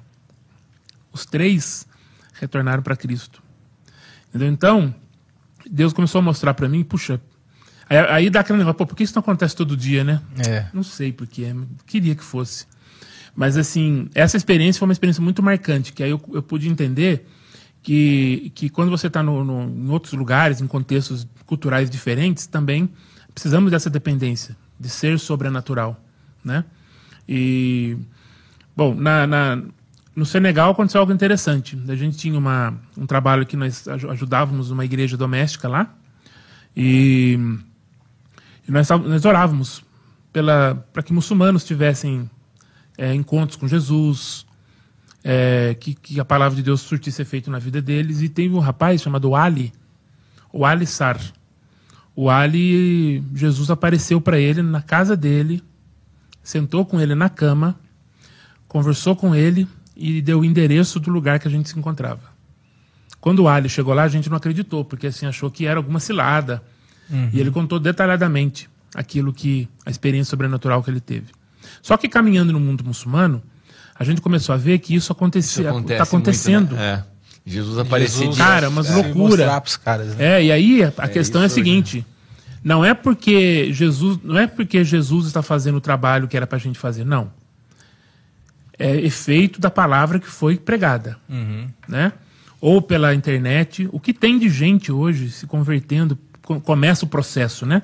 Através da internet, nos países fechados, Está chovendo de coisas. Então a mídia hoje tem um efeito muito grande. Eu tenho vários exemplos para dar. No Marrocos, por exemplo, é, onde eu sempre estou linkado com a rede lá do Marrocos, é, te, temos um amigo, um pastor, o Said. O Said, ele, no ano de 2019, ele fez 5 mil, cerca de 5 mil contatos pela internet. E quando, uma das vezes que eu tive lá, eu sempre ia para lá. Porque eu, eu, morei em Portugal, antes de voltar para o Brasil, eu estava em Portugal por causa do norte da África. Estava com um projeto lá no Marrocos. Estamos lá, um projeto. Então eu viajava direto para lá. Dá para ir de carro, né? Sete horas de carro, sai cinco da manhã e almoça com o pessoal lá, tudo dá para. E aí ele, ele me apresentou para todos os irmãos, e falei nos grupos, nas cidades lá do lado, nas igrejas domésticas, irmãos que foram, que começaram a ser evangelizados pela internet. É legal ouvir o testemunho deles, é muito legal. Você ouvir o testemunho de, de do, do, do é, jovens universitários, hoje está havendo uma revolução muito grande nessa área do mundo, porque os jovens universitários estão interessados em saber mais. Hum. A religião islâmica não se questiona. Mas esses jovens, eles querem saber as coisas. O, Jefferson, com relação a esse mundo islâmico que acabou se tornando, né, quando, quando o senhor vai te conduzindo, você olha, parece que se transformou em um percentual grande da, do, da tua jornada, do teu ministério. Qual que você acha a barreira cultural é, mais difícil de você transpor? Né? É, eu me lembro de detalhes que você me falava de apresentar, por exemplo, é, você, você ia estudando a Bíblia o, e o Alcorão e de repente você ia mostrando Sim. Jesus como profeta, mas, mas como, qual que era a maior barreira que você vê que o brasileiro às vezes não sabe lidar com o muçulmano? Eu acho que, como brasileiro, nós temos uma primeira barreira que é a língua. Nós, brasileiros, nós vivemos num país muito grande. Então, todo mundo que é de país continental tem dificuldade de aprender uma outra língua. E nós não estamos fora disso. Você vai na Rússia, por exemplo, você vê China, você vê a dificuldade que eles têm também de aprender uma segunda língua, uma terceira língua. Então, língua é um grande, uma grande barreira para nós. É, segunda coisa é achar que nós somos a última Coca-Cola do deserto. Nós achamos que nós somos o nós somos o cara. Agora o evangelho vai chegar. A gente é muito arrogante nisso. E Jesus está fazendo as coisas ali, já está usando um monte de local, está fazendo do jeito dele. A gente chega achando que não. Agora Ele mesmo vai lá e já resolve com o cara. É, sabe nada. E essa é uma outra questão, que é muito complicado. Uma outra questão também é a gente é a questão de submissão, coisa que aprende na igreja local a gente é submisso a autoridades que estão naquele país. Lembrar que Deus também tem pastores lá, tem irmãos da, daquele, daquela etnia, tem pessoas que você vai. Então, é, essa arrogância de achar que a gente é a última Coca-Cola do deserto, isso, o pessoal sente bastante isso, porque é uma, é uma cultura muito relacional. Se vê aquele jeito seu, eles estão escaneando você. Então isso é uma coisa também que complica bastante, né? Então essa para mim e, e, outra coisa que eu acho também, é, é, falando sobre essa questão do ser sobrenatural, esse é um dos problemas maiores que o Ocidente tem, tem que nós estamos fazendo como igreja. Nós estamos deixando para lá os textos de milagres, textos em que você vê claramente o sobrenatural de Deus. O exercício não se fala mais de batalha espiritual, maravilhas, sinais. E é interessante que grande parte do mundo, de, do, da África, Ásia, América Latina, você pode observar que é muito místico. É. Então, os árabes também, o mundo muçulmano está aí dentro, o mundo chinês está aí dentro, o mundo latino também, uhum. a África também. Então, é, você não trabalhar com batalha espiritual, falar sobre isso, né, biblicamente, é, trabalhar essas questões espirituais. Acho que essa é uma das coisas que a gente não tem. Cada dia que passa, Jesus ele está se tornando cada vez mais transcendente. A gente não trabalha mais a imanência dele. É, sabemos que ele é, ele, é, ele é, imanente e é transcendente. Ele está sentado no trono, ele é, mas ele também ele é Deus conosco. Sim. Então ele está aqui. Ele é Emmanuel. A impressão que a gente tem é que a cada dia que passa, principalmente nos, nos locais onde formam missionários do Ocidente e tal, a gente não está falando mais sobre essa questão de guerra, de, de tá, é, é um mundo espiritual. Isso tem que ser acha, falado na igreja, isso tem que, falar, tem que ser falado da raiz. Com esse intelectualismo da fé que tá, ficou Sim. muito racional. Né? Sim, o secularismo está tá, o secularismo tá invadindo. É. O secularismo está fazendo isso, o liberalismo está fazendo e o entretenimento é exagerado está fazendo. O entretenimento é, é top, mas ele fora do passou do ponto é. é complicado. Então a gente vê as igrejas na Europa, as igrejas nos Estados Unidos, a quantidade de igrejas que fecham anualmente, porque você quando você vai olhar você vai ver exatamente essa questão. A igreja ela não trabalha mais. Não, não, não, não trabalha mais a ideia de, de, de, de, discipulado na igreja, sabe? De você ensino, ensino bíblico, de compartilhar o evangelho, de você ser testemunha onde você, onde você vive. Então virou meio assim clubes, né? E aí as pessoas estão envelhecendo e não tem essa. Não tem o jovem chegando, né? Então, o que não é nada atraente para os jovens. É, eu achei, achei interessante você falando sobre os, os, os universitários, como estão sendo alcançados nesses países, né? E aqui no Brasil a gente tem percebido que é onde uh, o inimigo mais tem atacado, né? Mesmo. Os jovens são é, dentro das universidades. É por causa do movimento de esquerda. De esquerda, que, é. Que governou a, a educação aí por alguns é, por alguns anos. Você né? não ser de esquerda, você já é visto como um cara de. É, é. Né? é isso mesmo. Ah, eu, eu, eu, ouvi um pessoal falando uma história aí é, sobre essa parada da, da, da, do desafio da cultura, né? É, um grupo de missionários que estavam fazendo trabalho com muçulmanos e aí a, eles estavam com um problema é, de é, eles falavam sobre uma linha tênue aí sobre o, o, o a as práticas que eles faziam com, como muçulmanos e agora como cristãos. Okay. De, de não, é, às vezes eles não tiravam muitas coisas da prática antiga. Eles estavam falando sobre sincretismo religioso, que é. entrava nesse ponto, e eles tinham esse cuidado. Aí, numa dessas reuniões, um, eles, eles, eles, eles, falavam e deixavam as pessoas fazerem perguntas. Daí, um dos eh, ex-muçulmanos é, é, é, isso mesmo, né? Sim. É, eles, ele perguntou. Ele falou: ah, eu não queria fazer uma pergunta, eu queria expor uma. Ele é cristão. Uma opinião. Um ex-muçulmano cristão. Isso. Aí as pessoas, os missionários não deixaram. Ele falou assim: não, você não pode fazer uma colocação, você pode fazer uma pergunta. Aí ele respondeu: falou assim, não, é, eu pensei que era diferente de onde eu vim, né? É. Lá onde eu vim que eu não podia falar aqui no cristianismo. exato, que... exato. Então quando eu vi, eu, quando eu vi isso, eu falei. É, é, é, é, é muito mais profundo você é, esse conhecimento que você tem que ter da cultura, né? É porque é, o que, que acontece, né?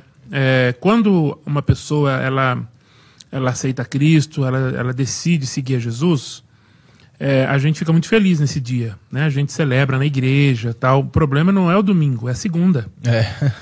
a segunda é o dia que começa a caminhar com a pessoa, o discipulado, de estar junto, de acompanhar. O que, que acontece? É, como eu falei para você, tem muita. Uh, uh, o mundo. Esse mundo aí do, do que a gente chama de sul global, que é África, Ásia, América Latina, a gente é muito místico. A gente tem muita coisa da, da local. Uhum. É muito parecido. América Latina, Ásia e África são muito parecidos nessa questão de, de histórias, de lendas, de, do de crenças. religioso, né? Muito, muito, muito. Então, se nós não trabalharmos nos primeiros passos com esse, com esse irmão nosso que está chegando, é, naturalmente ele vai ter um, vai ser um cristão sincrético. É. Esse é um dos grandes problemas hoje. Em todos os As segmentos aí. experiências que o cara teve antes, ele vai se ada- adaptando ao evangelho. Adaptando ao evangelho. Sim. Pensa só. Vamos pegar no caso do muçulmano como exemplo, mas isso serve para qualquer outro lugar. No Islã, Deus é distante. Deus ele é só transcendente. Ele não é imanente. Ele não relaciona com, com o ser humano. Aquilo que foi para fazer foi escrito no Alcorão e segue isso, faz boas obras que lá na frente a gente vai pesar. É. né? Salvação por, por obras. É, o que, que acontece na prática? Eu participei há duas semanas atrás numa defesa de PHD, é, fui membro da banca de um egípcio, um pastor egípcio, que falou sobre um festival egípcio que influencia, está influenciando dentro da igreja. O que, que acontece? Se Deus ele é distante, eu tenho coisa para resolver aqui. Preciso, estou com um problema, É. preciso não sei o quê. O que, que eu vou buscar? O ser humano naturalmente vai buscar o quê? Vai buscar coisas ou seres poderosos. Que tá aqui dá um ao passe, alcance, Alguma né? coisa mais Exato. palpável. mais palpável, que é a natureza humana. Então o que, que a gente vai fazer? Vai, eu quero essa, essa, essa- esse negócio aqui tem um poder de não sei É. do que. Então eu vou, vou, vou levar para casa e vou. Ah, faz uma peregrinação. Lá tem um poço que a água tem poder, não sei do que. Tem um homem lá que ele, ele, ele, ele ora por você e ele pega um texto do Alcorão, escreve no, no papel, põe no copo, faz uma- um chazinho de, de, de papel lá e fala para você beber.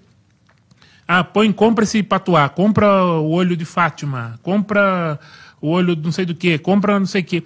Então, as pessoas, naturalmente, elas eu, eu- eu preciso ter alguém presente na minha vida. Então, nessa parte do mundo que a gente está falando, nós somos muito assim. Então, quando a gente aceita Cristo, a gente traz uma parte disso para dentro da gente. E fica em algum lugar ali. que Em algum momento vai aflorar. Aí você vai ter. Né, eu brinco quando eu falo sobre. Eu, eu- eu dou muita aula sobre essa questão, sobre sincretismo, e eu falo sobre a questão das religiões eh, populares. Né? Eu falo para as pessoas, eu brinco, né? Porque geralmente a gente fala, não, nós. Aí eu, eu brinco, né? beleza, criança com soluço, o que, que a gente faz? O pessoal um, um pouco mais velho sabe responder isso aí. Fala assim: ah, você tem que soluço, a gente põe uma. assusta, né? Ah, tem várias coisas. Quando você ouve as pessoas de outros, de outros países Água, também é muito né? legal. É. E aí fala assim, aí alguns começam a rir. Eu falo, ah, você pensou na lãzinha na testa, né? Porque tem uma prática que o pessoal põe, é muito comum na região nossa aqui, que as pessoas, ah, minha avó fazia isso, minha mãe fazia isso. Então pega uma lãzinha, põe na testa da criança e para o soluço. E aí uns falam que não, não, não, tem que ser vermelho. É é muito engraçado. Falo, olha, isso é coisa que, onde a gente aprendeu isso? É coisa de interiorzão, a gente vê né? muito isso também. Aí você né? tá ali na igreja, mas você perdeu tal coisa, você tá, tá começando, engasgou com alguma coisa, São Brás, São Brás. né? Então é muito interessante isso. Então a gente tem isso também. E o que acontece? Quando você, a pessoa se converte, ela vem com essas questões. Então, eu sempre falo que é muito importante a gente trabalhar o ser sobrenatural. Por quê? Porque o Cristo que nós acreditamos, ele é todo poderoso, ele é acima de qualquer coisa dessa natureza.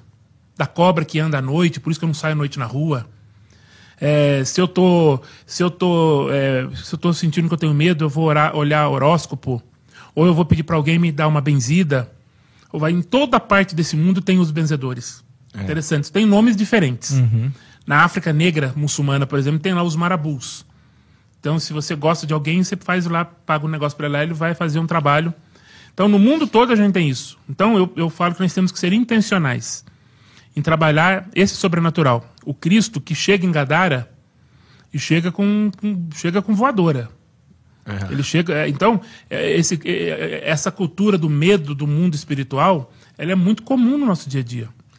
É, As pessoas têm medo do- do- do- Esse do- dia eu estava tudo. conversando com um pastor, é, na região que ele, que ele cuida tem muito tráfico de droga, e que os bandidos morrem de medo de, de sair para um, pra um crime sem estar com o corpo fechado. Exatamente. Que eles gastam uma grana toda semana para fechar o corpo. É. Entendeu? Então tem lá a pessoa que Sempre atrás do poder. Ou seja, é. mais ou menos, a gente chama isso de cultura de medo e poder. Significa o seguinte: se eu tenho alguma coisa que eu não estou fazendo, se eu fiz alguma coisa errada, eu tenho medo. É. Medo do invisível ou do Me visível punir invisível alguma que é. vai me punir. É. E aí eu preciso o quê? Eu preciso de homens poderosos para ser intermediador desse mundo com outro mundo. É lamentável dizer isso, mas quando a gente olha para o nosso mundo evangélico, parte desse mundo evangélico Se é muito disso, assim. né? É. É muito. ah, tem muito, assim. já trouxe muito, né? Então a gente olha muito parecido com esses comportamentos. Então você tem coisas. Eu não sou longe de mim de campanha, quem sou eu para dizer que. Mas você vê algumas coisas acontecendo, algumas campanhas, algumas coisas. Puxa, tem alguma coisa que tá, tá, tá prometendo coisa e não entrega aquilo que prometeu. Né? Então eu acho que a, a gente tem. A prosperidade não bíblica, por exemplo. Eu creio na prosperidade. Mas a bíblica. Sim. Mas tem muita gente entrando num caminho de uma, de uma teologia de prosperidade aí que É o dinheiro pelo dinheiro. é o né? dinheiro pelo dinheiro, cara. É. Quer dizer, É uma ganância. não sabe lidar. Exato. Então eu acho assim que. Mas é uma realidade. Eu acho que o discipulado é uma coisa que nós estamos. A gente tá precisando Você repensar que bastante. eu, isso, eu, eu- isso que você está falando é muito interessante, porque eu, eu- a gente, você sabe disso, a gente crê muito nessa realidade de Efésios 4, dos cinco ministérios, né? Não, não como títulos, ô Jefferson, sabe? Mas na prática, na movimentação da igreja, porque eu acho que traz um equilíbrio para a igreja. Então, por exemplo, quando você, é, você vê uma, uma pessoa falando assim, é porque eu sou ge- evangelista. Eu não tenho a responsabilidade. O pessoal estava falando hoje de uma pessoa que falou isso na internet. Porque eu sou evangelista, eu não tenho responsabilidade de cuidar, né? É, a gente vai con- continuar vendo aquele evangelho assim, ca- é, imagina numa empresa, eu lembro, você, chega no escritório, você chega lá na sua lanchonete, tá um monte de papel no chão, você pega, gente, você não, você chega pro chapeiro você passou aqui por cima e não catou? Não, olha, não catei porque não é minha função. Mas calma aí, nós somos uma empresa. Nós somos um corpo. Isso. Então, quando eu me isento da responsabilidade de cuidado, porque não é minha função, eu não entendo que o corpo é um organismo interligado, interligado são engrenagens que trabalham em conjunto. Exatamente. Então, quando eu vejo o ministério evangelístico é, é, isolado, ele tem que estar contextualizado ao ministério pastoral, porque eu ganho, mas eu ganho não para soltar na rua, eu ganho para trazer para um lugar de cuidado, discipulado, treinamento e amadurecimento da estatura de Cristo. Madura, é então a gente trabalha em conjunto, não tem maior nem menor, Maturidade, apóstolo, né? pastor, profeta, mestre, mas para quê? Para gerar o aperfeiçoamento dos santos e a estatura Não é, de Cristo. não é o ministério manco, né? Exato. Tá faltando. É, porque daí você vê que as coisas funcionam. Sim. É o caso do missionário, né, que era enviado de forma isolada, perdia completamente. Ainda você- é, viu? Assim, É, né? infelizmente os números ainda não agradam muito. Ainda falta muita conscientização na igreja, na igreja para isso, né?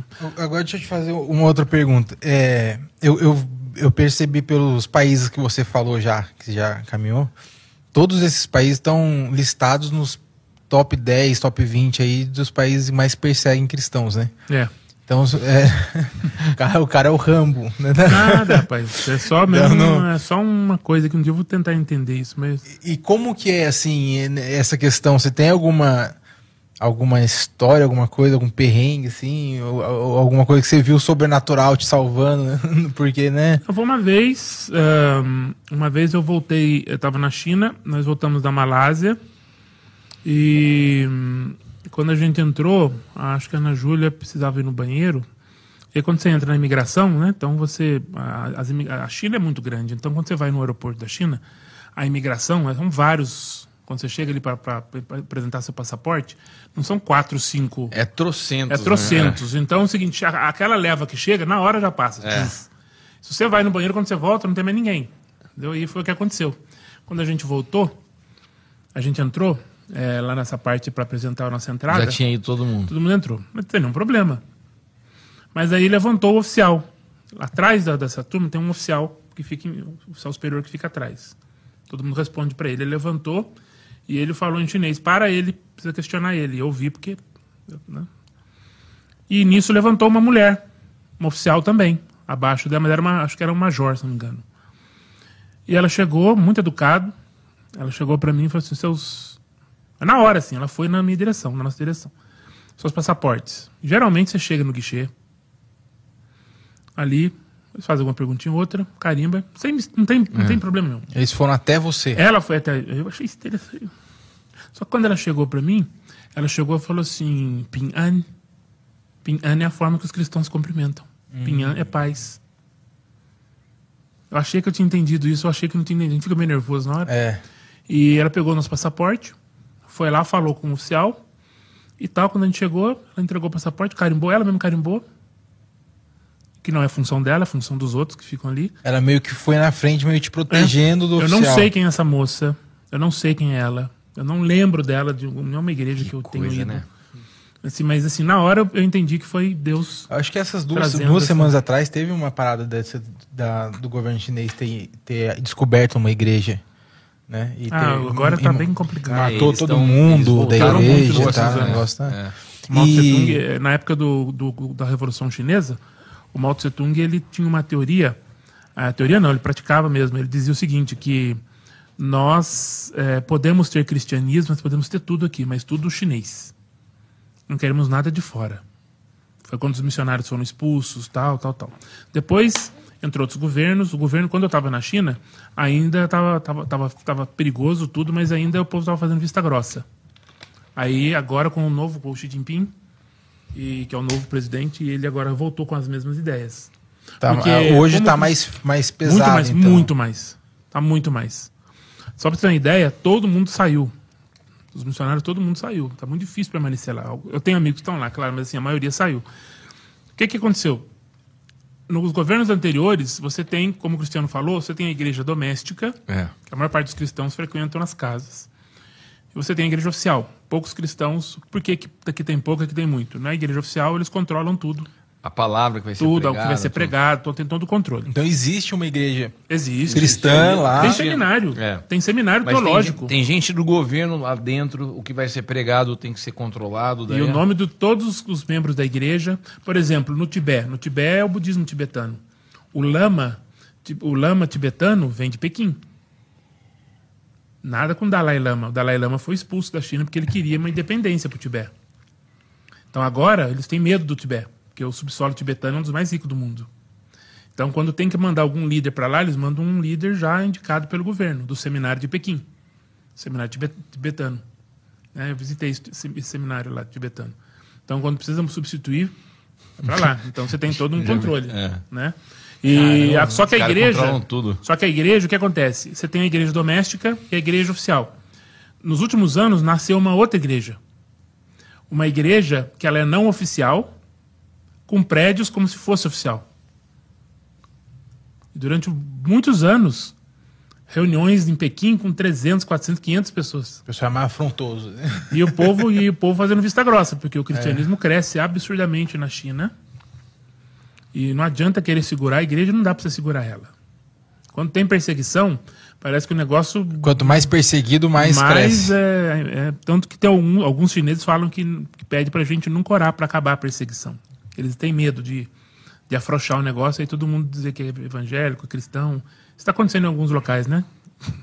Não dizer onde, né? Mas assim, tudo é liberdade, né? É. E a gente exagera, a gente parece que a gente não sabe lidar é. com liberdade, da, né? Da perseguição cristã do romano era assim, né? A galera ia soltavam os cristãos naquelas arenas, Sim. aí abriam para os leões. As, a, a, quem ia assistir se convertia, Vendo. porque, porque esse cara tá dando a vida dele com é. tanta convicção na arena, Sim. tipo assim, se, se, não fosse de verdade aquilo, ele levantava e ia embora, é. né? Falava, não, tô brincando. Não, e a é igreja, e essa igreja chinesa, porque é a terceira igreja que eu falei para você, o governo, quando o governo abriu os olhos e entrou esse novo presidente, ele foi atrás de todas as igrejas. Tem licença? Não, então destrói. Então as fotos que a gente Foi essa imagens, é isso que eu ia te perguntar, as fotos são as igrejas quebrando. Sim, são igrejas que não quiseram se tornar oficial. Elas eram elas eram não oficial, mas estavam funcionando com prédio Como próprio oficiais. e tal. Então no interior aconteceu muito isso. Então aí o governo chegou e deu um basta. É como se não tivesse alvará. Tentou, tentou, é como se não tivesse alvará. Aqui só cola uma, uma, um papelzinho Sim. na porta. É igual a lei agora de 1 de março, né? A lei de 1 de março agora na China, qualquer atividade de internet legal também vai dar prisão multa pesada e prisão. Então, se você quiser ter uma organização e quiser fazer alguma coisa de religioso, você tem que entrar no departamento de, de, de religioso lá e pedir autorização, licença, senão você está ilegal. Mas é, isso aí o povo nem. Os irmãos nossos estão felizes da vida, fazendo várias coisas online lá. Então, assim, o, o, o entre a, a, a perseguição, é, a perseguição contra os cristãos, né, perseguição religiosa, e, e uh, o mundo espiritual, né? Que é muito pesado, igual o Kiko estava falando aqui. Tem, qual, que, qual que é mais desafiador para quem está lá hoje? Que sentido, assim? É, É, assim, o, o maior. Se, eu- se eu, putz, eu vou pra As- China as duas hoje. coisas elas estão muito interligadas. É, né? Porque o, o Eu acho que a forma de fa- atuação do mundo espiritual é diferente. Quando você vê nessa parte do, do olhinho puxado, Uhum. e na verdade não é olho puxado, é questão de pálpebra, né? E a chinesada não gosta de falar. Mas quando a gente fala do olho puxado, desse pessoal China, Coreia, Japão, a gente vê uma ação eh, diabólica em que atua muito na questão de depressão, É. na, na- na- na- própria questão cultural de honra e vergonha. Eu ia falar isso que eu senti muita opressão. É né, opressão. Você vê a quantidade de missionários que, quando estão lá, têm problemas de burnout. E que tem que voltar para cuidar. Muito comum. E, O outro aspecto você estava falando agora, a vergonha, né? Eles não se permitem errar. Sim, hein? e aí isso é cultural. É mas cultural. o diabo, ele. Ele a gente se- sabe, ele a gente sabe que dentro da cultura É. existem coisas que nós podemos manter. Mas existem Hum. muitas coisas que não tem, que tem que não pode ter relação nenhuma, porque não é, não é de Deus. Então, a cultura de honra e vergonha, ela é uma cultura assim, é uma cultura relacional em que o que eu faço afeta a todos. Então, se eu- nós estamos aqui e eu faço alguma coisa errada, automaticamente eu sou a laranja podre do, do cesto. Então, vocês me desconectam. Eu desonrei vocês É. e eu estou com vergonha. E para eu voltar para vocês agora, para porque eu falhei, eu não vou voltar. É onde vem a atua- atuação diabólica. Aí eu vou procurar outra forma de restaurar a honra de vocês. Eu me matando, eu restauro a, eu, eu restauro a honra.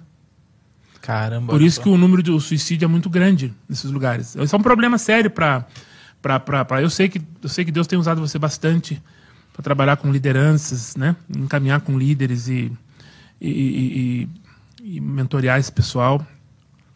É, O Japão é tá- há uma necessidade gran- muito grande hoje de caminhar com obreiros japoneses, porque na igreja japonesa é muito sério essa questão de suicídio, de depressão.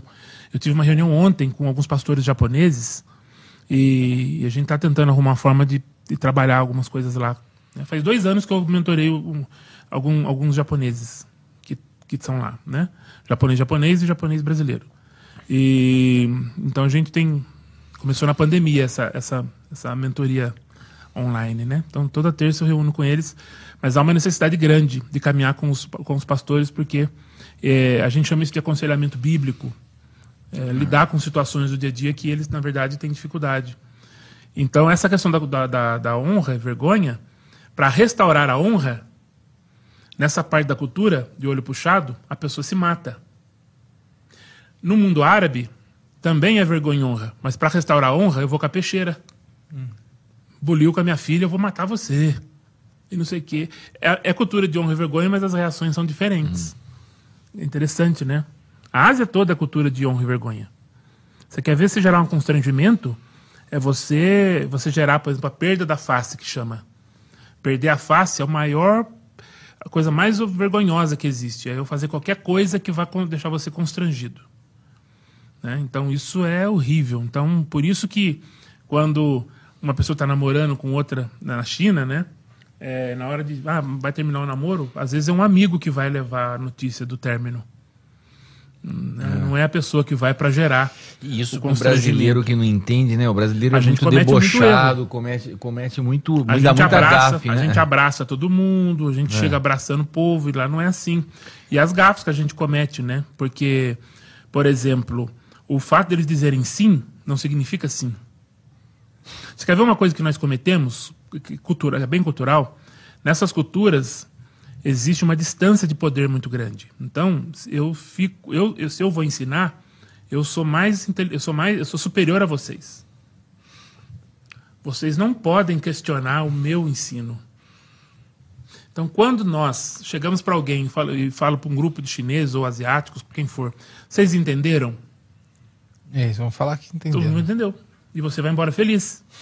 Um fingiu que entendeu, outro fingiu que ensinou. entendeu? Então, culturalmente, a gente precisa saber como eu saber se a pessoa entendeu ou não. Né? Na China tem muita questão do facial daqui, essa parte aqui, ó. Sobrancelha, por exemplo, diz um monte de coisa na hora que você tá.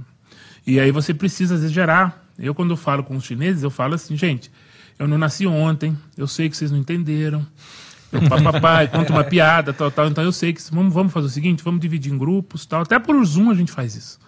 vamos conversando, vamos bater papo, vamos simular tal coisa, vamos fazer para gente ter certeza que eu preciso ter o meu medidor Uhum. para ter certeza se assimilaram, né? O, Então é o- muito o legal seu isso. mandarim hoje tá fluente. Ah, eu uso bastante ele. Cara. Amanhã cedo eu tenho das 9 às 11. Ô, ô, Se Jefferson, quiser entrar eu- amanhã, dá um oi pro pessoal.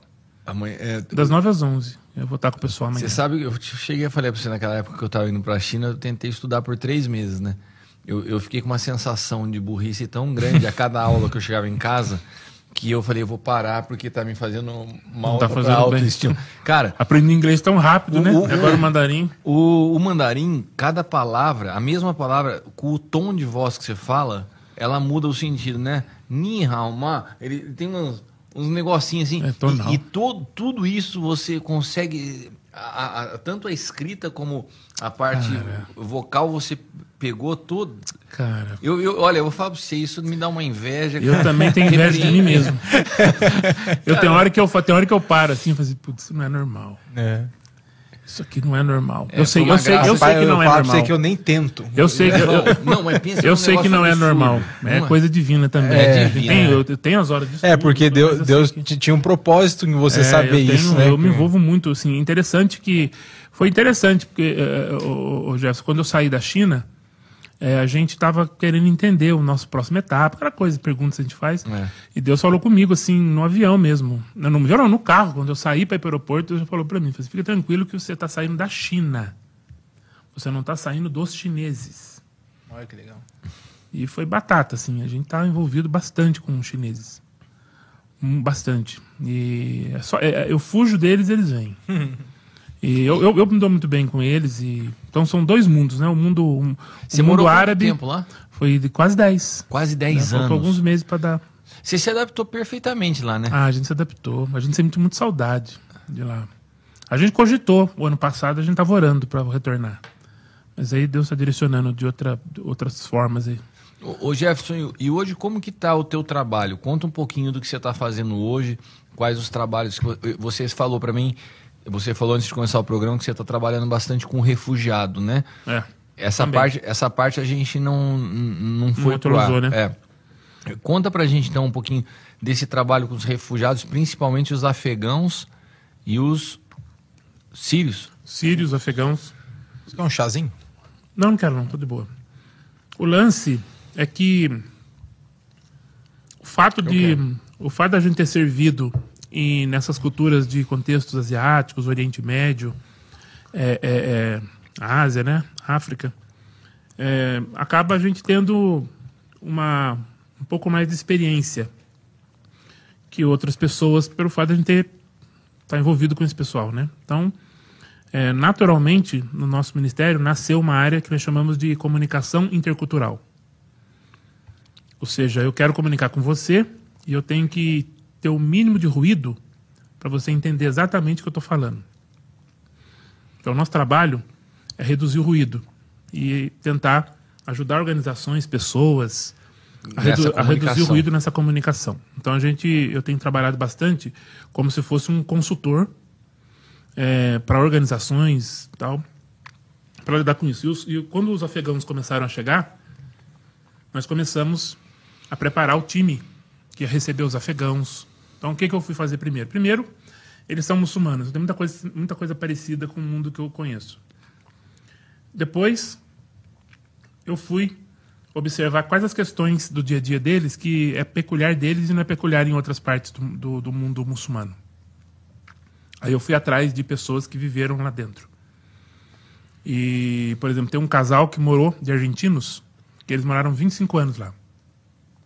Falam a língua e conhecem a cultura, então eu tive várias reuniões com eles. Meio assim para entender que, se era parecido com os mundos que eu já, que eu já vivi. São muito místicos, são muito, muito, muito popular, muita, muita crença popular, medo do, do sobrenatural, né? E, e para isso eles usam de todos os recursos, né? De poder para proteger, usar pedra na frente da casa, fazer não sei o quê, tem um monte de, de coisa, né? Usar rena para poder proteger dos maus espíritos. E, e depois eu fui falar com afegãos. Então a gente foi preparando, ajustando essa questão para trabalhar com aqueles que estão servindo com, com para receber os afegãos hoje. Então nós trabalhamos nessa, tem feito bastante trabalho nessa linha. Entendeu? Então, por exemplo, tem gente que trabalha direto com na, na linha de frente com os afegãos, de buscar no aeroporto, de todo esse processo. Então a gente caminha com eles nessa nessa direção. Então meu trabalho é bem trabalho mesmo de, de, de, de, de instrução, nem tanto de ação, mas de instrução. E tem sido muito interessante porque evita né, os ruídos, evita os problemas e muito, muita e, coisa e essas cultural. pessoas hoje têm, têm igrejas que possam contribuir com isso de alguma Cara, forma? Estão recebendo pessoas? Então, já tem lugares com destino certo? Tem. Se tem alguém nos assistindo e fala assim, pô, minha igreja gostaria de ajudar, ou, ou como que eu faço para participar, saber mais? Tem algum site, alguma informação? Não? O, a gente, acho que a gente poderia né, deixar mesmo assim, o próprio contato aqui do Sonho de Deus, né? Para gente, pessoal que estiver interessado, para a gente poder conversar. Por quê? Porque, por exemplo, em Curitiba, tem, uh, recebeu vários afegãos. E existe um local ali na cidade de Colombo, do ladinho de Curitiba, Hum. em que tem a cidade refúgio. A missão Mais trabalha especificamente com essa cidade de refúgio. A missão Mais ela trabalha com cristãos perseguidos. Então, afegãos convertidos, né, é, conse- conse- consequentemente perseguidos, né. Então, esse pessoal chegou, e eles estão cuidando. Já outras organizações estão trabalhando só com muçulmanos. Eu, eu ia te perguntar, esses refugiados estão chegando no Brasil, eles chegando, eles- por que, que eles estão refugiados aqui? Eles estão Por refugiados regi- por causa da guerra. E então eles fugiram, eles saíram de lá. Eu acompanho todo o processo. É, nós temos amigos que trabalham na, na- na- no Itamaraty e, e gente ligado que foi de Itamaraty também. A gente estava falando sobre o bivocacional, né? Olha para você ver a É. importância do bivocacional nessa É. situação. E aí esse pessoal, ah, alguns, alguns amigos tiravam tudo parceria com organizações, várias organizações tirando o pessoal, entrando com o pessoal do Afeganistão para o Paquistão. Aí do Paquistão vai para a capital, Islamabad, e lá tem a embaixada brasileira, e aí o governo brasileiro liberou, né, mediante entrevistas, bem, bem criterioso, não é um negócio assim não. É. E, e aí esse pessoal tá chegando. Então eles chegam com a triagem, saber da vida dos caras, não é um negócio assim. É muito bem feito, a triagem é muito bem feita.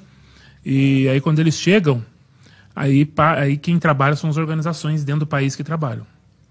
Entendeu? Então essas organizações que recebem. E as organizações quando recebem, elas dão esse apoio por X meses. Ok? Ajudando financeiramente e tal, cuidando, ajudando com a língua. Depois, é, igrejas, são parcerias com igrejas, por exemplo. Então, tem igrejas, esse, esse amigo meu que é afegão, pastor afegão, que trabalhava para o governo americano lá dentro, ele está hoje em, em- no Espírito Santo, numa cidade que eu esqueci, mas é perto da capital ali. E não é Vila Velha, não. É uma outra cidade. Barra Velha? Barra Mansa. Não, Barra Barra Mansa, não. Velha. Barra... Tem uma, é mais ou menos isso. Mas ele está nessa, nessa igreja. Aí nessa igreja, é, ele vê, ele mais algum, e outros chegaram também. A família afegã é muito grande. Então, quando você fala de família, cuidado quando você for convidar uma família afegã para ir na sua casa. Primeiro, saiba quantas pessoas tem, porque geralmente é 6, 10, 15. Caramba. Então, daqui a pouco você fala, ah, é uma família, chega, chega, chega um micro-ônibus, assim, não. Porque o conceito de família é outro, né? A taxa de natalidade é bem, é bem alta, né, nesses locais. E vem todo mundo. Então, sim, eles ensinam. Aí o que está acontecendo nas, nas igrejas? A igreja ensina português para eles. É feito um contratinho, né? Da, da, da- da organização com a igreja. E durante X tempo. Porque vai chegar uma hora que eles vão aprender a língua, que eles vão arrumar emprego, vão ajustar a questão de documento, diplomas. Tem muita gente que era juiz lá que veio que está no Brasil. É. Tem gente que é engenheiro, médico, tem várias profissões. E lá. aí é uma forma de evangelismo para eles, né? Quando eles chegam no Brasil. Esses, esses que chegam não são cristãos, Tem né? cristãos chegando. E tem né? também não e cristãos. tem muçulmano. que- A maioria é muçulmano, né? A maioria é muçulmano. E aí a gente tem essa, essa é, oportunidade A de levar brasileira. o evangelho a eles. Eu acho que a igreja brasileira está tendo uma oportunidade muito legal de fazer diferença, né? De, de olhar para o muçulmano não somente com aquela coisa de ganhar almas, né? Que a gente falava, mas é a integralidade, né? Sim. É cuidar do cara, tá junto, vamos lá, qual o documento que você que tá faltando? e batendo papo. Acho muito legal isso aí, porque a forma que você tem de. É a mesa. É. É na mesa que acontecem as coisas. E, e você falou então, se alguém tiver interesse, entrar em contato com a gente e a gente passa Aí pra você passa para mim, aí eu faço contato com as organizações que tem, quem quiser ser voluntário. Há muita necessidade de Aqui professor na de. região tem, algum- tá, tá tendo alguma demanda não? Olha, tá, tá, tá se estudando um local, uma, um local aqui em Taubaté ou em Tremembé. É, tem um amigo meu que está envolvido com esse projeto e estão analisando um local aqui para a gente poder estar recebendo. Na verdade, tem afegãos que chegaram aqui, mas estão na casa desse meu amigo. Mas a ideia é, é que, que vai chegar mais, né? Então tem. Mas assim, é, é- é muito interessante é, você ver a realidade desse pessoal que chega, porque simplesmente eles não escolheram estar aqui. É. Eles, o cara tinha a vida dele lá normal, tocava a vida toda uma vida pra trás. Para né? tudo, cara. Imagina só você ter sua vida aqui. E talvez não seja a melhor vida que você imaginava, mas é, mas é a sua vidinha, cara. O travesseiro que você dorme. Tem gente que, né? Tem gente que tem dificuldade. Mudou o travesseiro, você já não dorme. Então imagina esse pessoal que mudou só o travesseiro, mudou tudo, né? Imagina Quando só vier- você, quando- você receber a Viu, Jefferson? com- Quando vier algum talibã de lá, daí você fala, a gente pôr na casa do Jefão. Bom, Quando o cara, quando vier talibã, a gente põe lá pra. Ele tá disposto a receber. agora, nós temos amigos. O cara montou um, um- Instagram pro cachorro dele. Um cara desse precisa. O cara que, que tem Não, tempo não pra fui eu, montar foi- Instagram não pro fui eu, foi minha esposa. Eu acho que um cara desse precisa receber um talibã na casa dele pra. A Marta, se estiver assistindo aí, me, poder- me protege aqui nos comentários. Uma surra, né? Uma surra bem nada, né? Parar de. Então, Cara, esse negócio de cachorro. Aí, ó. eu ó. já, Aí, eu já ó. queimei minha língua pra caramba com esse negócio. Eu nunca tive cachorro, até que a minha filha falou que queria ter um cachorro. E aí, é, a gente cometeu aquele famoso erro de prometer, né? Prometeu. Quando a gente morava nos Estados Unidos, a gente não podia ter. A Jennifer tá rindo. A gente não podia ter, na casa onde a gente morava não podia. Aí quando a gente foi para Portugal, a gente é, comprou um cachorro lá, uma Shih Tzu. Cara, é um negócio terrível. Porque você cria um vínculo com esse vínculo, negócio aí, que você, é. tem, você tem que ficar lendo a Bíblia pra você não substituir o ser humano. Você- Sabe? Ele Você vai criar, você vai criar céu pra. Né? Ele sabe o que Não, é não isso. é, não é isso, não. O, o apóstolo Cristiano Cara, tá, mas, mas tá é muito, inter- exagerando mas é as muito coisas. interessante, cara. Assim, de, Tá. Ah. Como porque- é diferente a casa com um cachorro e sem um cachorro. A gente, a gente acostumou, assim, um negócio louco, louco, louco. É muito bom, né? Cara, a eu não sabia que era legalzinho. Mas sabendo que ele é um cachorro. Você tem dois Eu cachorros. tenho dois cachorros. Amo a meu única cachorro. diferença da gente é que o seu cachorro não tem O Instagram. meu cachorro não é gente, só Entendeu? isso. Não, Meu a, cachorro a é Ricota cachorro. também não a é única gente, coisa. ela é um cachorro. Não. Inclusive, ela não dorme na minha cama, ela dorme na varanda. Cara, lá, ele, lá ele fora, manda, ele manda foto dela pra mim com mensagem. Tio Kiko, cadê- como se ela fosse Não, gente. eu Cara, mando, não. Eu te zoei uma vez, não foi nem tio. E não foi Amor. nem tio, foi vovô. Eu mandei um oi vovô não, só ô, pra zoar. Precisa de Entendeu? uma surra. É Olha, eu acho o seguinte, o problema é quando ele ligar de madrugada e fala assim, pode orar pelo... Pela Tá com ricota, febre? chama ricota o cachorro. Ricota? Ricota. É, não, mas é, esse negócio do complicada. Instagram é coisa da Marta. A Marta. Qual que é o problema da Marta? Tem um Instagram do cachorrinho. A, a Marta dela. tem as costas largas, né? Tem as costas lá, mas É igual é, a música, aquela musiquinha que tem, né? Rivotril, frontal. Frontal com Rivotril. É só nega base de Rivotril pra poder ter, ter Instagram, ter... É verdade. Mas é, mas é verdade. É, essa questão do, do- Mas é interessante, né? Quando a gente olha essa Ela questão... já tá me de- ajudando aqui. Ó, ó, Ela não tá me ajudando. Agora, de verdade, apro- vou, vir, eu vou fazer um gancho das duas perguntas. Esse negócio de animal de estimação do cachorrinho, blá, blá, blá, nesses países que você passou, tem cultura desse, de, de cachorro assim? Tem. Todos eles? Cara, é cultura de cachorro e gato, dependendo. Por, por exemplo, o cachorro. Mas igual aqui, com pet shop, Cara, cuidar. cara, na- blá. na Índia tem até na- de vaca, mano. Tá ficando, glo, tá ficando global o tá. negócio. É. É, na Inglaterra, por exemplo, cara, é muito comum. Eu me lembro uma vez, cara, que eu tava fazendo evangelismo, isso muito, muito tempo atrás, num parque, na Inglaterra. E nós íamos fazer uma noite lá, ia convidar o pessoal para ir lá, tal, pra mostrar um pouco sobre o Brasil, uma, uma noite brasileira, tal, mas convidando as pessoas. E tinha uma família hindu, a mulher e os filhos. Só que eu não tinha visto, não, não tinha visto. Então, Só que chegou um cachorro, cara, lindo. O cachorro veio, me parecia um bezerro. O cachorro veio montou, sabe? Veio pra cima pra brincar tal. E eu, na hora, assim, eu não tinha muita prática com o cachorro, mas eu fiquei, cara, na, graças a Deus que eu não fiz nada com aquele cachorro. Eu nem deu tempo, porque o susto foi grande. E eu passei a mão nele e tal, tal, daqui a pouco vem um menino, né? Os indianos ali, paquistaneses, muito que mudou pra Inglaterra ali. E a família. Aí quando chegou ali, eu fiquei brincando com o cachorro, cara. Eu convidei eles pra eles irem à igreja à noite. E eles perguntaram pra mim se eu podia levar o cachorro. Ah. E eu falei que sim. Ah, era cachorro crente, né? Entendeu? Tem Instagram, tudo cachorro. Mas o cachorro, mas eu falei que sim. Cara, É, vai dando ideia daqui a a Eu vou falar com vai fazer um a espaço pet do- aqui a igreja. noite, eles levaram o cachorro. A pessoa que falou, que testemunhou, depois fez lá um desafio lá, para o pessoal seguir a Cristo e tal. E você acredita que a família toda, ela se entregou, eles se entregaram para Jesus, cara. Um negócio assim, um negócio assim, surreal o negócio. De repente, numa dessas, Aí eu aprendi. Aí me que ensinaram pode- que a é. questão do animal na Inglaterra, você mexeu no animal, você mexeu, é como se fosse alguém da família mesmo. Negócio. Eu pô, sabia pode- na disso. Inglaterra, né? Pode eu até não, ser- eu não sabia. Pode É. até ser uma ideia, de repente, a gente deixar o cachorro vir ao culto pra ver se você vem e se você se Você converte. aí- vem, né? Eu vou um dia levar desse, ela. Não tinha um né? negócio na internet há pouco tempo atrás que ia ter um culto ca cachorro? Ah, eu Não sei o quê? Rapaz do céu, que coisa interessante, né? Vê de tudo, né? Que coisa interessante. Mas lá fora tem a questão dos animais. No mundo muçulmano, geralmente o cachorro ele é um animal impuro. O cachorro ele é um animal impuro. O gato não, mas o cachorro sim.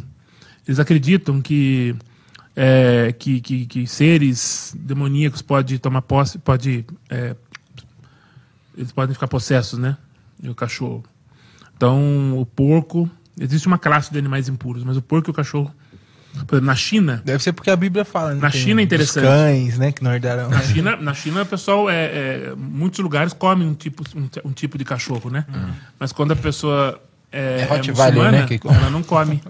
A muçulmana não come cachorro. É até estranho falar muçulmano não come, né? É. Muçulmano não come cachorro. Não, mas quem que come cachorro? É. Os chineses muçulmanos não comem cachorro. E, e no Japão é assim mesmo? É isso mesmo? Que ela come cachorro normal? Não, é na Coreia. Na, na, Na, na- China, na China, na né? China Na tem, China. mas geralmente é, é uma É prática é um- coreana. Os melhores restaurantes na China Ah, é na, são na coreanos. Coreia. aqui. Co- coreano? É, os coreanos, eles têm. Eles fazem. Eles são. Tem mais. A, a cultura da- do, do comer cachorro, ela vem da Coreia. Então, os, os bons restaurantes na China, para comer cachorro, é um tipo de cachorro. É, inclusive, nos restaurantes tem até um local separado. Em muitos lugares você tem um. Um cara que vai comer cachorro não come na mesma. Quando eu, fui, quando eu fui naquela feira lá na China, lá em Pequim, pra comer aquelas coisas estranhas, você tava junto? Que eu fui com o Davi? Eu acho que eu tava. Você tava, não tava? Tava, tava. Fiquei com- Comemos cobra, comemos Isso, abelha, isso, o comemos escorpiãozinho, né? Escorpião. O escorpião tem que soprar ele, né? Pra ver se, tá- ver se ele tá vivo, né? Porque o. Pra ver se ele é fresco, né? Se assopra o Comi espetinho, tudo isso, eu tenho os vídeos aí gravados. mata ele na chapa. Na que foi fazer a chapinha pra pôr pimentinha, fazer o. preparar ele, Caramba, mata, né? hein? Punk, hein? Nossa, cara. Mas é o- abelha, come Abelha, bastante abelha, abelha, Abelha frita. Não, lá aquele dia tinha abelha, tinha grilo, tinha cobra, é, o escorpião preto e o escorpião vermelhinho. preto é que parece- terrível, o preto é desse tamanho, O preto assim. é enorme, o vermelhinho parece um camarãozinho. É um camarão. Parece né? o gosto É um do camarão. É, Na China, tudo que tem quatro pernas e não é mesa. É só fritar. Mas a China é muito grande. A gente ô, pensa Jefão, que isso é em toda a China, e, e né? com, e com o lance de não comida, é- você já é teve só um pedaço Você já só. teve alguma experiência assim complicada com comida? Todo lugar que eu fui eu tive alguma experiência com comida dessas assim, é, de você se ficar numa situação meio constrangedora de comer a comida local, e tal. Você teve alguma coisa assim? ah, mais- sim. O início é, o início é complicado, É, né? até você pegar, No né? início é complicado, né? Agora, quando você tá quando você tá no restaurante, você tem a opção de comer as coisas, né? Que você vai mais se identifica. É, o, o lance é quando você vai, Na no nosso casa. caso, quando a gente morava no interior, e aí a gente ia na casa das pessoas. A gente desenvolveu os projetos de água na- na- nas vilas. Então você fica na casa das pessoas. Então você não tem para onde correr. Aí é punk, né? É, então você tudo pode cultural acontecer. de você de ser mal Não, educado, de, jeito não comer. Cultura, essas culturas você não pode de forma alguma. Caramba. Então aí você tem aquela surpresa, embora tem muita coisa gostosa. Então a É. dica que eu dou é o seguinte: olha para aquilo que você vai achar que é mais gostoso, como tem uma variedade de comida. O chinês ele põe várias, várias, vários tipos de comida, mas em porções pequenas. Né? Então você identifica com uma ou outra tal. Então geralmente a gente faz isso. Eles não são muito de colocar, na, na- colocar a comida no seu prato. Tem culturas que não, que o prato já vem pronto. Mas na China, na China, agora quando você vê, quando ele vê que você gostou mais disso, quando tá vai acabando, aí é, eles ele vêm e colocam. Abastece. É bem legal isso. É sempre o senso da mesa. Sempre a ideia de mesa. Mesa é onde faz tudo. Tomar chá, comer. É, nesses são os ambientes de compartilhar. Esses são os ambientes de confiança, que se É, adquire confiança. Você sempre fala muito sobre isso, né? E na nossa cultura acho que é muito parecido. Somente aqui no Vale do Paraíba a gente ainda é muito ligado a, É. muito ligado à mesa. E, a, e é, como a gente está falando de hospitalidade bíblica, o meu medo, é, a gente estava definindo, definindo hospitalidade, hospitalidade bíblica é preparando o espaço para o outro, né? E essa ideia da mesa, Olha às vezes, interessante. é, Hospitalidade. make room, make room to others, Ah, preparando espaço outro. para o outro. Então eu vou preparar o espaço para que o outro chegue. Então, os, os- no, o- no período monástico, eu estou escrevendo um livro sobre isso. No período monástico, os monastérios, né, as pessoas se isolavam, tal. Então eles têm as rezas, as formas de, de adoração, né, os, os, nos monastérios, os isolamentos, voto de silêncio. Cara, quando você, você estuda a hospitalidade bíblica sobre o prisma do monasticismo, dos monastérios, cara, é uma, é uma surra que a gente leva. Porque eles acreditam que quando uma pessoa chega, é Cristo que está chegando. Nossa, Eles acreditam que quando uma pessoa chega, não importa o que eu estou fazendo. Se eu estou fazendo um jejum que há dois mil anos é feito nesse monastério, não tem importância. A pessoa que chegou é mais importante que todas essas práticas que eu estou fazendo. E aí eles abrem um monastério, eles, primeira coisa que eles fazem, eles lavam os pés, eles cuidam da pessoa, depois, entendeu? Então, não importa o que eles estão fazendo dos rituais.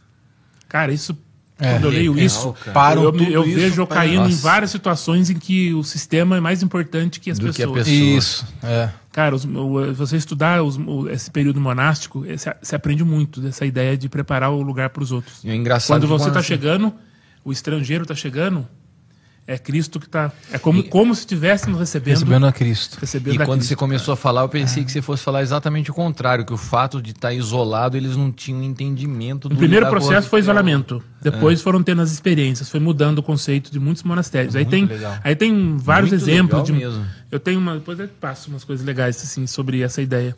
Então, mas o meu medo da, da mesa é que às vezes nós, nós, nós colocamos só o que a gente quer na mesa, né? Fica um negócio bem clubinho, né? Pessoal. E não é isso, né? A mesa é para todos que chegam para que tenham oportunidade de ser transformado, né? Sim. Então, eu, eu- isso eu tenho pensado muito. Eu tenho pensado, eu- isso, esse tipo de raciocínio cristiano tem, tem moldado bastante a maneira que eu estou lendo a Bíblia, sabe?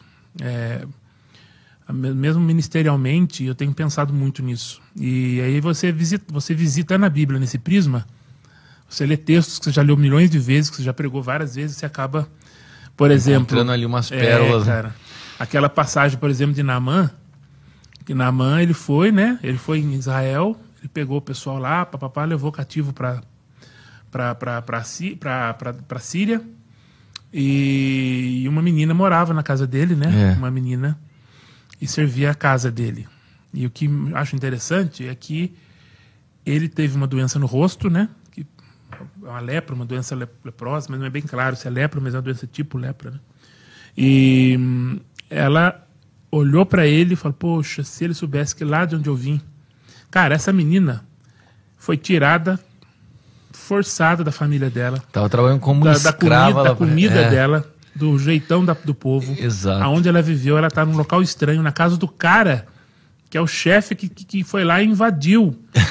O cara maldito, né? no- na Conseguiu cabeça olhar dela. com compaixão. Ela né? olhou para ele com outro olhar, cara. É. Ela olhou para ele com um olhar de que ela, o olhar dela catalisou toda uma história linda que a gente conhece de Namã.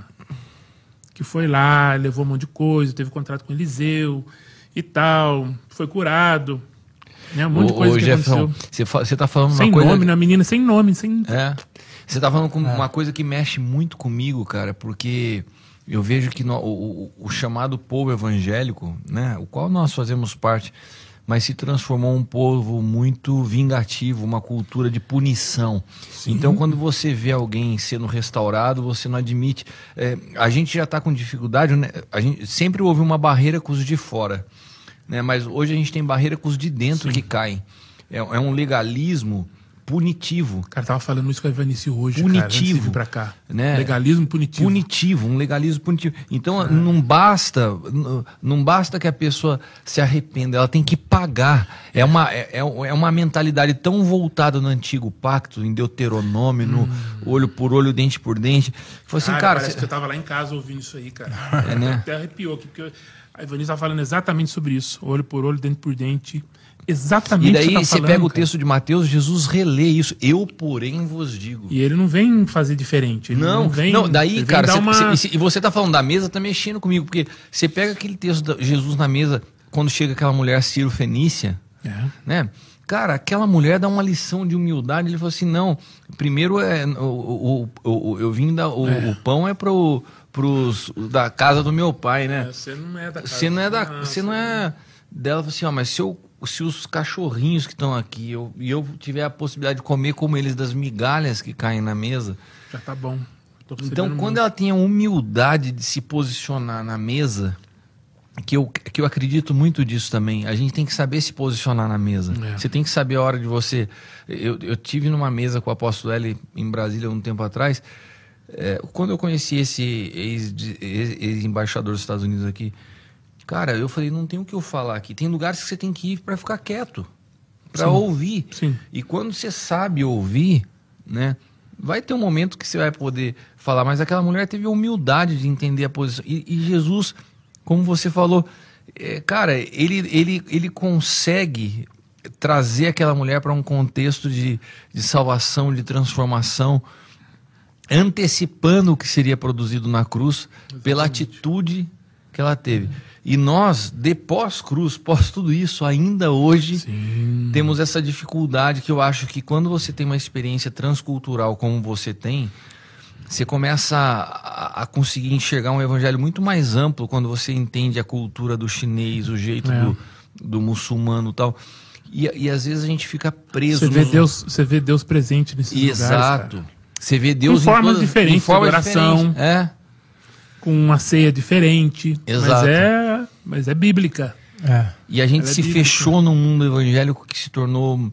É, tá perigoso. Tá perigoso. né? Quando você falou aquela questão da, da, da, da mulher da mulher cirofenícia, né? O problema da, da, da história da mulher cirofenícia não era a mulher. O, poder, o problema ali eram os discípulos. É. Jesus deu corda para eles. Assim, não, a mulher vem gritando. não- Jesus não falou nada quando ela Ele, chegou. ele usou aquilo para dar uma lição, né? Aí os, os, os discípulos falaram, é isso mesmo, essa mulher vem gritando, já é a mulher, falando com a gente, gritando ainda, manda ela embora, despede ela, Jesus é dos meus, esse cara é dos meus. Olha Jesus dando, dificultando a situação. Tá, tá. O que Jesus estava se mostrando era ensinando eles, né? Quando você leu todo o texto, você vê que Jesus está tratando com eles, É. né?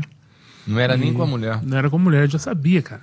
Quando a mulher saiu da casa dela desesperada, gritando, quando ela grita é, é, filho de Davi. É. Cara, uma, filho, uma Ciro Fenícia não fala filho de Davi. Ela já sabia quem era Jesus. É. Ela já chegou já no, no onde que tinha que chegar. Filho de Davi, tem misericórdia de mim. Minha filha está em casa demoniada. Ela fala uma, uma terminologia que um Ciro Fenício não fala, que ali não era É. região judaica. E, na verdade, Jesus Jesus estava usando, não usando, né? A maneira de discipulado de Jesus é uma maneira prática.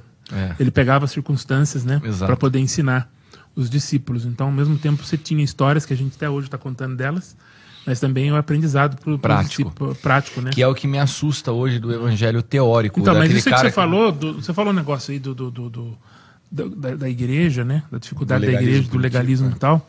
A impressão que eu tenho é que nós estamos com uma, uma é, com uma coisa de, de, de- uma- um fogo aceso aqui, uma brasa, e com aquele ferro, entendeu? De marcar. de marcar com um P. P de perdoado. Aí a gente, a pessoa vem e tal, e você fala, ah, mano, tá perdoado. Você mete na testa da pessoa. Aí depois a pessoa vai ficar na igreja toda como se ela foi perdoada, mas com a é, uma é, deixa eu. Deixa eu... Exatamente. cima de Moá. Isso não é cristianismo, né? Não é? Então a gente acaba fazendo isso, né, que você falou. A gente acaba tendo dificuldade de. Eu achei interessante que você falou agora há pouco sobre como você enxerga a Deus nesses ambientes que você chega, do, do jeito deles, da ceia, do jeito que estão fazendo, né, não é evangélico, né? Culturalmente mudado, mas os É, princípios bíblicos mas os são princípios são os mesmos. Eu estava falando eh, com o Kiko sobre isso hoje, né?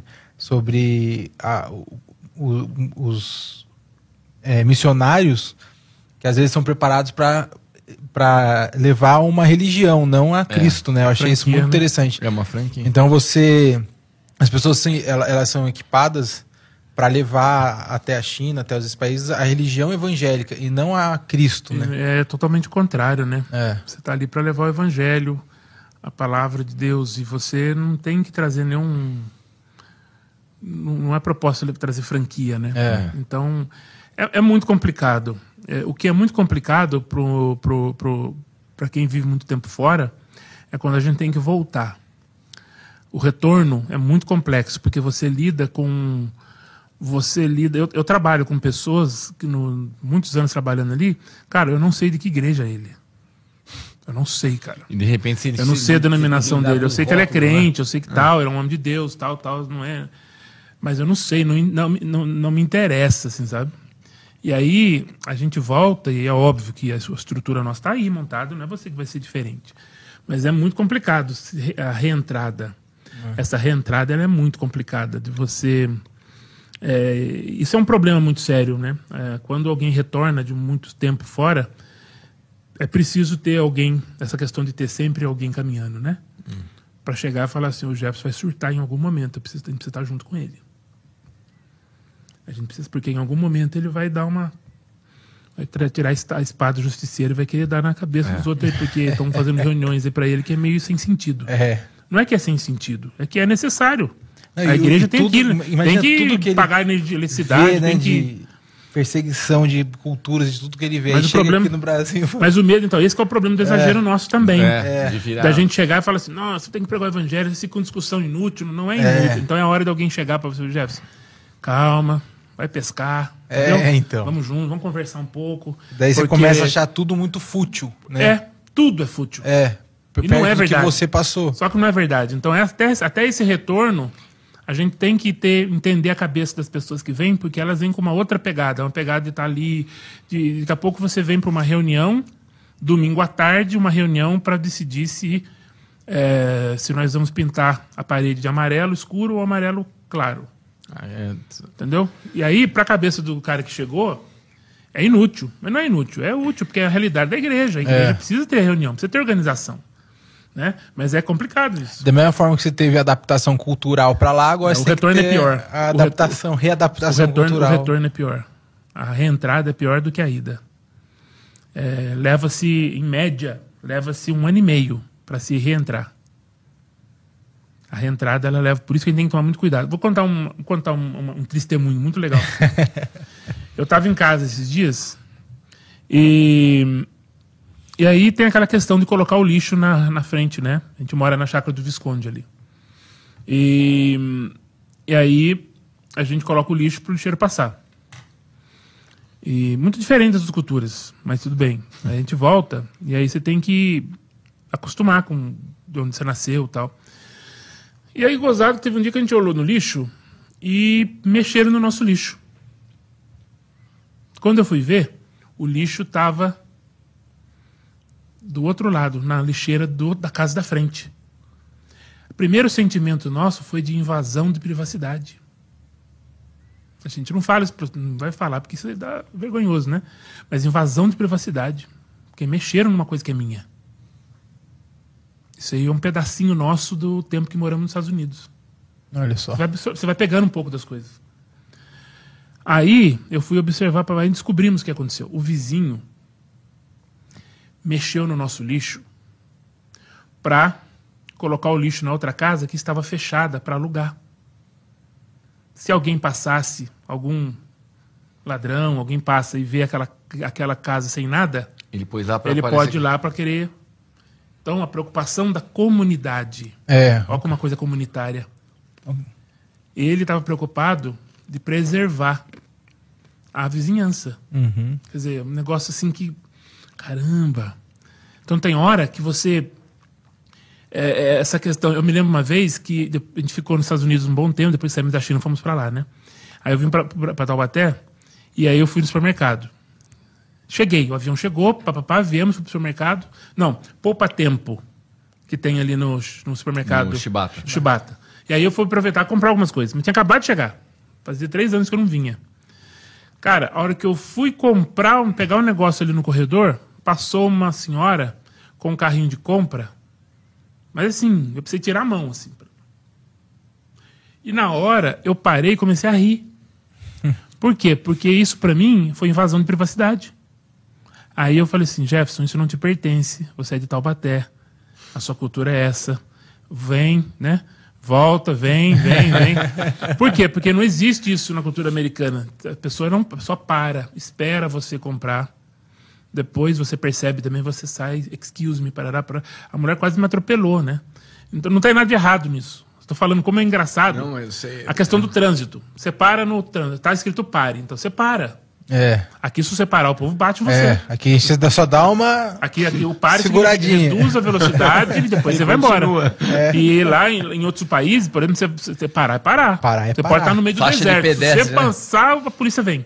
Faixa de pedestre até, tem até no supermercado, né? O Exatamente. cara pisou na faixa. Não, pisou na, pisou na faixa, você para o carro. Aqui não, você fala assim, enquanto o cara não chegou perto do Pisou carro, na você faixa, passa. perde o pé. É, o cara tiver com a gaiola no pé, lugar, aquela gaiola no pé.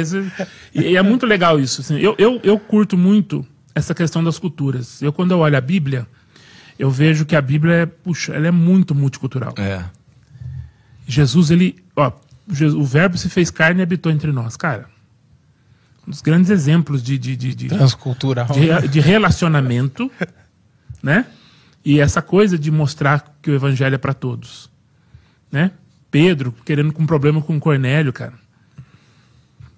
Pedro, poxa, precisou ter uma intervenção divina, ser sobrenatural, para o Pedro entender que o evangelho era para todos. Eu acredito, Cristiano, que a igreja está precisando de exercitar.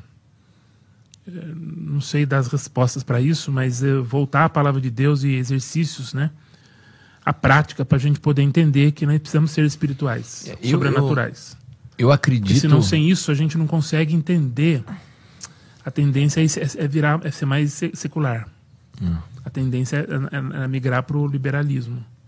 Eu acredito que tem, tem muito a ver com a cruz, né? Porque a- o evangelho é, é um antes da cruz e outro depois da cruz. A experiência que você teve de, de achar tudo fútil, eu tive quando eu tive uma experiência com a cruz. Parece que depois daquilo ali, toda a conversa, toda a, a- a vida, e daí você tem que pôr o pé no chão para as coisas. Calma, vamos ter no equilíbrio. Você está muito. é, mas após a cruz, porque assim, todas essas características culturais elas estão enraizadas numa natureza adâmica. Quando você passa pela cruz e você experimenta da vida de Cristo, né, é muito mais fácil você se identificar com o, com o próximo do que na sua natureza egoísta adâmica. Então, o que na realidade falta para a igreja é que a igreja trocou a cruz pela quantidade de pessoas. E para você ter quantidade de pessoas enchendo prédios, É verdade. você precisa ajustar a palavra, você não pode ser inadequado na mensagem, você não pode ser agressivo. E a mensagem do evangelho é uma mensagem agressiva, é uma mensagem de morte do eu, é uma mensagem de renúncia. Né? Não dá para você vir para o evangelho e carregar todos os seus direitos. Você abre mão dos seus direitos, cara. Ó, se te feriu na no, num lado, dá o outro. Se te, buscou, te tirou a capa, deixa também a túnica. fez- E hoje a gente está numa geração que quer os seus direitos em tudo.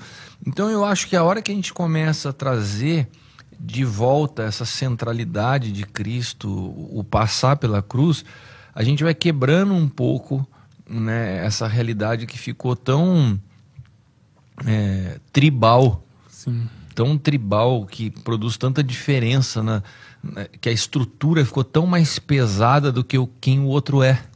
Né? Que é, o É. que você sente quando nessa reentrada que você fala. Né? É. Deus, ele. A impressão que dá é que Deus dá umas ferramentas pra gente construir ponte e a gente constrói muro, né? É. Ao invés de construir pontes para se relacionar, para ser, ser, ser relevante nesse mundo de hoje, a gente acaba construindo muros. É. né? E então acho que isso é uma é algo que a igreja e eu acho que naturalmente a gente não consegue. É. Tem que ser sobrenatural mesmo. É. Acho que muito feliz o, o, o, que vocês estão trabalhando esse ano na igreja, de ser sobrenatural. Porque eu tenho conversado isso com alguns amigos é, missionários já de muitos anos, amigos bem próximos. A gente fez até uma live falando sobre isso, da necessidade de a gente voltar para essas. Precisa repensar, reler. Precisa ler a Bíblia, reler a Bíblia com esse óculos. Ô Jefferson, Sabe? e se você fosse.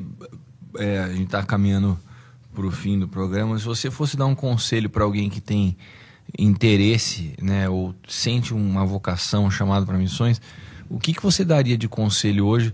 O que, que você daria de conselho para o Jefferson lá atrás, na época da faculdade, com a jornada que você tem hoje, você começando lá atrás, assim, Jefferson, não faz isso Ó, e, se você, e se acertou por aqui. Se você tem esse desejo, não faça nada porque passa. o, é uma coisa muito legal. Eu, eu diria eu diria para você o seguinte, Cristiano. Um, quando eu comecei a ter as primeiras experiências de fé, de, de, depender de Deus, de sobrenatural mesmo, eu acredito que Deus ele fala de várias formas. E eu creio muito que Deus fala através de sonhos. Nem todos os sonhos são Deus falando, mas Sim, eu creio mas que Deus que ele, fala. Eu também. Eu tive um sonho que para mim foi um divisor de águas. Onde eu tenho oportunidade de compartilhar, eu compartilho. Eu sonhei que eu estava num momento assim de, de tomada de decisão, será que eu foco mais na carreira acadêmica? E, e aí eu ganho dinheiro, vou servir e vou. Aí eu oferto para. Não tem nada de errado, pra ver se Deus quer é. isso para você. Uhum. E eu tava quase meio que dando uma negociada com Deus. Deus, deixa eu seguir, deixa eu entrar na academia. Eu tinha recebido um convite para fazer um pós-doc. Pô, né? Vamos fazer um negócio aí, Deus. Eu tive um sonho em que eu estava numa casa, era uma varanda, e, e eu ia falar com uma pessoa. E aí eu cheguei nessa casa, aí essa pessoa falou, entra. Aí eu entrei e tal, cheguei, e ele estava do lado de lá da casa, da varanda. Aquelas casas que a varanda fica nem né, toda casa. Hum. E quando eu cheguei, eu entrei de costa para esse senhor. Ele estava na cadeira, cabelo bem branquinho. Quando eu cheguei para encontrar com ele, era eu. Eu bem velho. E eu observei que esse velho estava chorando. E eu perguntei para o velho, o eu novo perguntou para o velho. Eu falei, por que o senhor está triste? Por que o senhor está tão assim, olhando para nada, chorando? Aí ele falou assim: é, nessa caminhada, eu tive, Deus me deu várias oportunidades. E eu não aproveitei. Caramba. E agora eu estou velho. Eu não tenho mais o que fazer.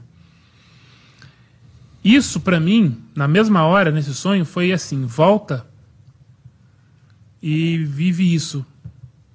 Sabe? Não, não, falou, não teve mais comunicação. Mas eu acordei. Acordei chorando. Acordei, minha Vanessa ficou preocupada. Eu acordei. E foi a hora que eu falei para ela: tem, acho que tem alguma coisa errada acontecendo comigo. Acho que eu estou indo para um caminho. Foi quando eu precisei, sabe? Deus precisou mexer nessa, nessa área minha, dessa forma, desse jeito, com essa intensidade. Para ficar bem. E quando eu peguei, no meio da pandemia, quando nós retornamos ao Brasil, nós entendemos que era para voltar ao Brasil, porque estávamos fazendo tudo online. Então a gente entendeu que era hora de voltar para o Brasil, esperar como que ia acontecer tudo isso e continuar fazendo tudo online, quem estava fazendo, e cuidar da saúde, fazer dentista, fazer todas as coisas que lá fora é muito complicado. E foi excelente o tempo que nós estamos aqui, né? Mas o interessante é que no avião de saída, voltando para o Brasil, é, no meu coração veio isso, esse sonho voltou na minha mente. E, e, e o que veio no meu coração é assim, esse homem não tem mais, esse velho não existe. Não estou falando que eu estou perfeito, mas esses, essa. Você abriu mão do, essa, é, da vontade pessoal, né? Então, o, o conselho que eu dou, acho que é isso mesmo: é ser sobrenatural. Acreditar que se Deus está incomodando você, né? Todos nós somos chamados. É. Existem formas diferentes, locais diferentes. A gente vai entendendo o que, que Deus quer. Mas todos nós. Não existe uma Liga da Justiça que tem só super-heróis, né? E até falo que super-herói não é um negócio bom, que o mais forte tinha cueca que usava para fora da calça, que é o super-homem. Esse cara não é bom da cabeça. Então, é, não, é, não é coisa de super-herói. Deus chamou todos, né? Mas assim, se Deus está te incomodando, pega aquilo que Deus está te dando, aquilo que você está estudando, aquilo que você está fazendo. É, tantas oportunidades que a gente tem hoje de fazer coisa online, de aprender não sei o quê. Algo que a gente possa servir, servir no reino, né? E é, a, gente, a gente tem sempre algo para colocar nas mãos, nas mãos e entregar para o Senhor. Acho que esse é o caminho. E acreditar no sobrenatural mesmo. Nós não somos capazes, A gente tem medo. Tem hora que a gente tem. é, tem dia que a gente acorda com uma força de matar um leão. Tem dia que a gente tem medo de uma formiga. É, a gente é a gente. Mas é a garantia que nós não estamos sozinhos. né? Eu sempre, eu sempre visito esses textos do Deus presente. Independente das circunstâncias, dependendo da conta bancária, dependendo do- do- das pessoas, da- da- das, da- das palavras que às vezes matam a gente, né? Tem palavras afiadas que a pessoa vem e deixa o diabo usar a boca, né? Da pessoa. E aquele dia que você não está preparado, você recebe aquela paulada. E a segurança que a gente não está sozinho, né? Então, e é legal você saber a sua posição no reino de Deus, né? de fazer a diferença onde você está, né? Então, eu acho que esse é o caminho. E as coisas vão acontecendo. As coisas vão acontecendo. Acreditar que Deus ele, ele vai fazer, né? Então, é, é o que eu tenho experimentado, é o que eu tenho, eu tenho ensinado isso para minha filha. E então as ansiedades vêm. Nós estamos agora no momento que tá, que nós chamaríamos de pós-pandemia, vai. Vamos dar nome às coisas, vai, mais ou menos. A gente sabe que ainda está pegando ainda. Mas é a pergunta nossa hoje, que a gente tem orado a Deus, assim, vamos basear onde? O mundo ficou global, então basear hoje geograficamente mudou os conceitos, né? Mudaram os conceitos. Mas a gente tem orado sobre isso, então a gente tem estamos confiando cada dia que Deus vai direcionar a gente para alguma etapa nova agora. Eu sei, a gente sabe que é nova, ele já falou. Tá tudo certo, algumas coisas a gente tem certeza, agora outros detalhes a gente não tem. Mas é a confiança em Deus, é Deus que vai cuidar. Entendeu? Então não importa, cara, não importa se Deus está chamando você para servir num local que humanamente falando é impossível entrar, é bobeira isso aí, porque para ele é possível. Ele ele cria portas aonde não existe nada, né? Então a gente tem muita experiência nisso, de, de, de, de situações em que, puxa, não vai ser assim, puxa, é legal, é isso, Deus está falando, mas será? É. Mas será? Né? Então eu, eu, eu, eu acho que essa palavra de, de, de acreditar no. eh, ler a Bíblia com essa perspectiva. Com esses óculos, com esses óculos, né? Do, do Deus sobrenatural, as histórias bíblicas, né? De você ver ali o povo saindo do Egito. Tem tantas histórias lindas, né? Da Bíblia. É, as histórias, né? A gente conta muito para os muçulmanos essas histórias do Deus que vem ao encontro do ser humano.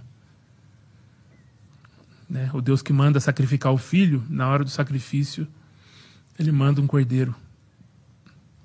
Né? Ele manda o cordeiro, o próprio Deus interessado. Quando Adão e Eva pecam no.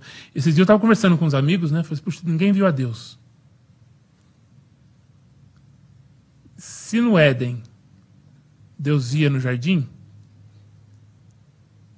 e agora? Né? Eu estava comentando sobre isso, né? Porque a ideia do, do Deus triuno, né? Existe uma coisa que a gente esquece, é, é- é a imanência de Deus, o Deus conosco. Às vezes, quando a gente vê Jesus, a encarnação de Jesus, a gente esquece do Jesus pré-encarnado.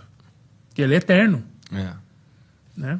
Possivelmente, o anjo do Senhor que falou com Agar no deserto, a forma como ela falou com ele e adorou, Não, era, era Jesus. era Jesus. É, o Cristo Eu, pré-encarnado. eu- eu- quando você fala possivelmente, é, teologicamente é a palavra correta de, de se usar. Mas eu creio que, que é Mas Jesus. eu tenho convicção que era. Tenho convicção que foi ele que É que eu sou um- eu sou Você- Você é um teólogo, cara mais então eu uso, né? assim- É, eu já não sou essa polidez. Eu sou grosso. né? Mas, por exemplo, no Éden, no Éden, Eu, possivelmente. eu, por exemplo, já, e no Éden, ele- possivelmente era Jesus. também. Porque não era Deus Pai. É. É.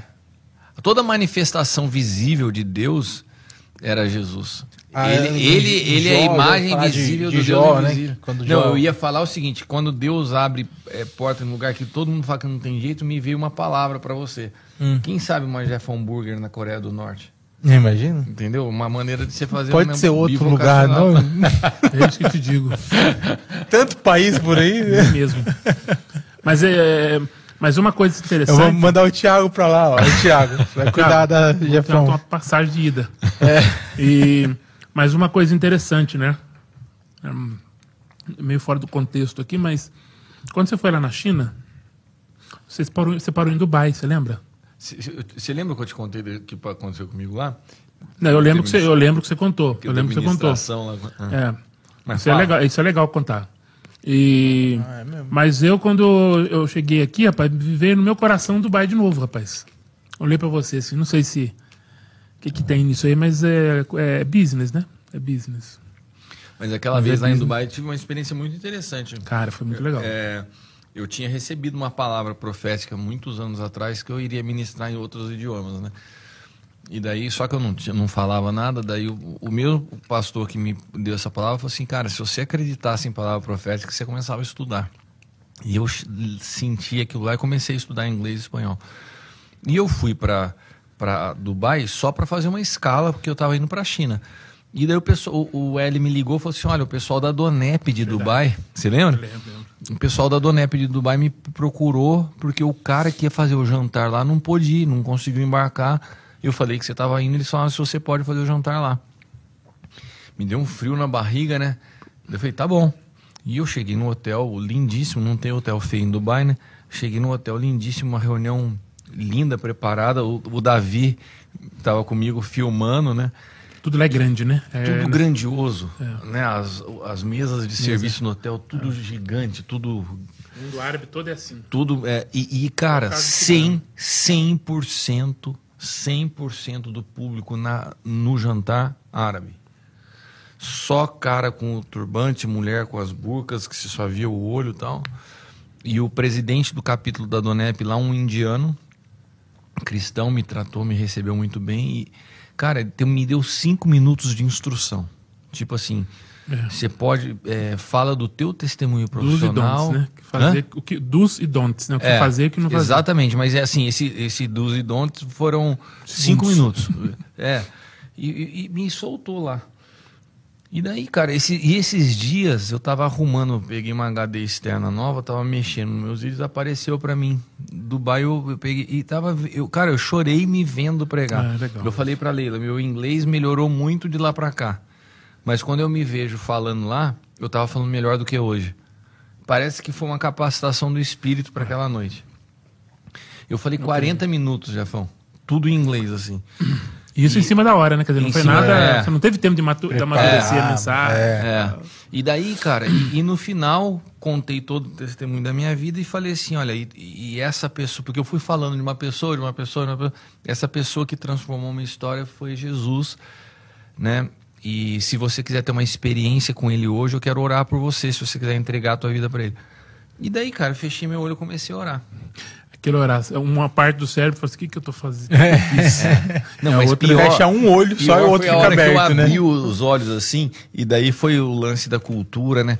Cara, eu olhei, cara, as pessoas com as mãos assim, umas mulheres que você só via o olho cheio de lágrimas chorando, mas aquilo me deu assim, passou um filme na minha cabeça. Me passou o filme do, do dia que eu entreguei minha vida para Jesus, das palavras proféticas que eu tinha recebido, do quanto tempo eu fiquei estudando inglês por causa de uma palavra profética. Eu falei, se, se for só isso aqui que Deus queria de já, mim, já, já valeu. valeu né?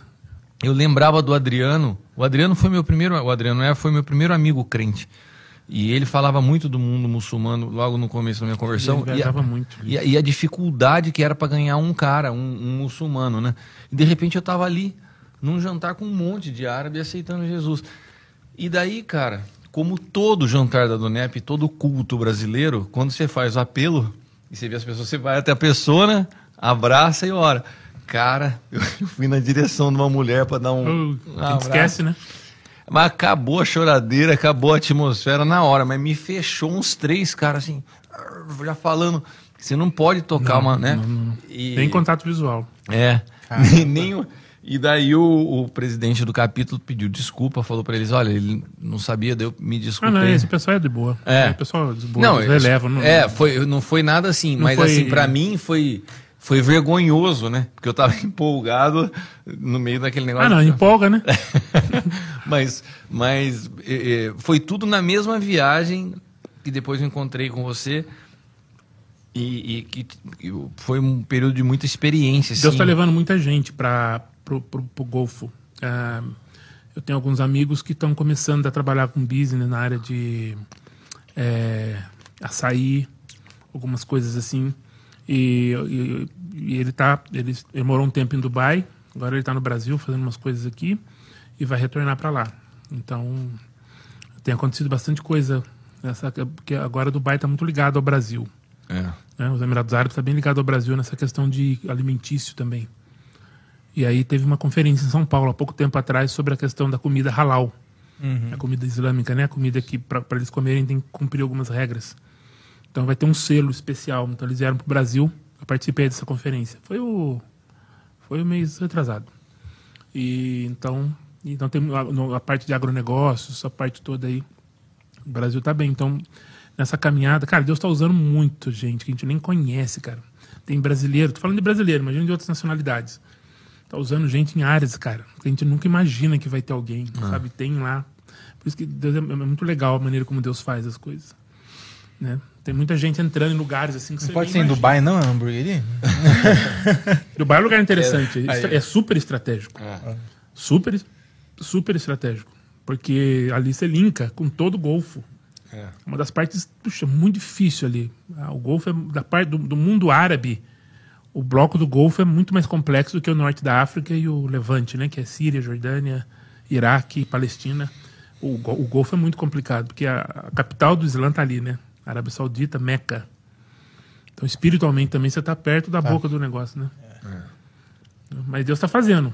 Deus está fazendo. É, nós temos amigos que estão hoje na Arábia Saudita, que estão nessas cidades sagradas e, e plantando igrejas domésticas. Eu conheço algumas pessoas que fazem parte dessa igreja. Nós temos orado bastante para, através de Dubai, a gente poder criar uma forma de trazer alguns deles para lá para passear em Dubai, mas a gente poder treinar esse pessoal, ajudar esse pessoal e depois eles vão criar esse tipo de, de, de link, sabe? Estamos orando por isso. É, lá é uma base bem estratégica. É, porque mesmo. assim, Porque ali é, a ali é turismo, né? Ah. ali é turismo e business. Então são coisas que dá para você trabalhar e o pessoal tem um visto de trabalho, tudo normal. E aí as pessoas que saem dos outros países árabes e vão para lá, eles não são Emirates, eles não são dos Emirados. São muçulmanos, mas não são de lá. Então a lei não, não, não é para eles. Então dá pra gente. Né? É. A gente tem orado por isso, sabe? Temos orado para esse contato com, com alguns sauditas lá. Deus está fazendo muita coisa na Arábia Saudita. Muita gente se convertendo. Acho que em todo lugar, né? A gente tem Tá. visto falar de cada coisa acontecendo. Ainda tem muitos povos sem nenhum testemunho evangélico. Ainda tem bastante, mas a gente vê que tem, nos últimos anos tem aumentado bastante né, a presença evangélica. O lance é que não é só a presença evangélica, é a porcentagem deles. Né? O que a gente chama de povos não alcançados é 2%, né? 2% para baixo dos, daquele povo. é, se tiver cristão menos de 2%, É considerado. é, é difícil para essa igreja caminhar sozinha. Né? E aí tem um grupo, dentro dos povos não alcançados, tem o chamado povos de fronteiras. Povos de fronteiras é aquele povo com 0,01% de evangélico, ou seja, quase ninguém, só uma faisquinha. É chamado de povos de fronteiras. Então, tem se dado muita prioridade hoje aos povos de fronteiras. É dentro do povo não alcançado, mas é muito menor que 2%. É muito, muito pouco. Então é orar por esse povo, por essa igreja. E, e a gente sabe que para entrar nesses lugares aí hoje está muito mais difícil. Então o bivocacionado é muito mais, É muito mais fácil, muito né? mais fácil, né? Ó, eu queria caminhar aqui para me despedir. Hoje a gente teve Jefão em dose dupla. Então agradecer para você que ficou aqui em casa, aqui em casa, ó, de novo, ficou com a gente até até essa hora. É, nesse programa, igreja, né? Casa. esse programa que passou voando, né, de tanto assunto que a gente tinha para conversar com o Jefão, de nem, repente falamos da, e nem falamos da Ucrânia, né? nem falamos da Os irmãos ucranianos. É. Marcar mais um. Tem que marcar mais um. Não, a gente vai ter que de fato marcar antes do Jefão voltar aí pro. Pro- Tem um amigo meu que encheu um, encheu um ônibus. Falei com ele esse dia, o Marcelo. Ele mora em Portugal. Ele encheu, ele foi à Polônia, encheu o ônibus ucraniano e foi, levou para Portugal. Que coisa, né? Tem, tem- chegou uns ucranianos aqui em São José dos Campos. É. De refugiado, foram recebidos aqui. Mas a, a gente vai precisar fazer um outro programa. Quero ver se no próximo daí a gente de repente faz com o apóstolo L junto. Tem Sim. é, aqueles bate-papos que a gente faz quando você vem aqui, que a gente fica horas, a gente fazer um desse Fazer, gravado. Mas foi muito bom, obrigado pelo convite. E obrigado você por aceitar. Tava preocupado, você chegou na hora, né? Eu falei, caramba, será que eu já foi um... Não, aqui é tudo pertinho aqui. Jefão, e o Jefão 1, qual que é a Cara, sua consideração? mas sensacional. Foi Muito muito, gostoso, foi bom demais. Bom, como- agradecer aí quem que trouxe mesmo a mesinha aqui. Que eu Ah, Good Jump. Good Jump. Good Jump patrocinou a gente hoje. Muito E bom. que faz as camisetas, É. Então, Que, por sinal, ele deu a é o deixa aqui, ele e a tá querendo caneta, a como é que a gente faz? É, aqui, então. Será que eu consigo? ah, eu, Não, eu exceção, eu- acredito Vai, eu acho, essa aí a gente vai ter que dar é de dele, presente né, pra mano? ele, né, eu ganho Thiago? de novo. É. Isso aqui eu vou fazer E, propaganda. e uma camiseta também, né? Já pedi É. pro pessoal da, Eu vou fazer propaganda. da, da Good Jump já fazer a camiseta. Juoza. pro Jefão. Aqui em chinês seria Zai Juoza Shang. Jô Sachan? Zai Juoza Shang. Na Tá. mesa. Na mesa é a ideia de on the table, né? Hum. Na mesa. Viu, em árabe seria fi, Repete o que ele falou. Fimaida. É, ele falou na mesa em.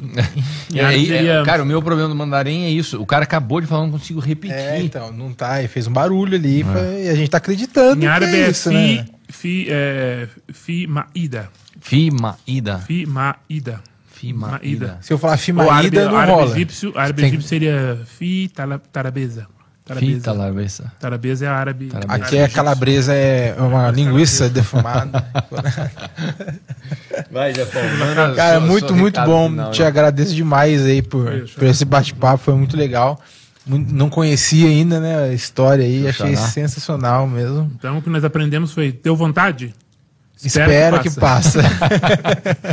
Valeu, Pessoal, meu. obrigado pela presença de todos vocês. Jefão, cara, amo muito tua vida. Você manda um Também beijo pra Vanice, pra Júlia. Viu como ela tá grande, Falei né, pra Júlia? esse, cara.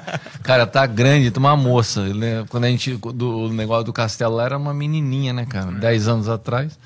Mas manda um beijo pra ela também. Sim, mando sim. E vamos ver se a gente faz de fato mais um programa. Manda um um- beijo pro cachorro. Pra cachorro? cachorro? Pra ricota, pra ricota. Ricota, ricota. Eu falei, desculpa, falei no cachorro meio É, cachorro. você viu que ele já não É, gostou. é. Tem nome. Não, tem nome, né? Desculpa. Cachorra, né?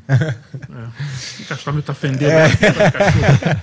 E fica atento, então, é, no, no- nos cortes que nós vamos colocar essa semana, também nos nossos canais no Spotify, em todos os outros canais de, de podcast, onde vai estar disponível o programa completo e os cortes. Beleza? Valeu, até mais, pessoal. Tchau. Você conhece a Good Jump? Nós somos uma nova opção de loja de brindes e presentes personalizados. Isso mesmo, aqui você pode personalizar camisetas, canecas, azulejos, canetas, cadernos, chaveiros e muito mais. Tudo para a sua empresa ou para você presentear.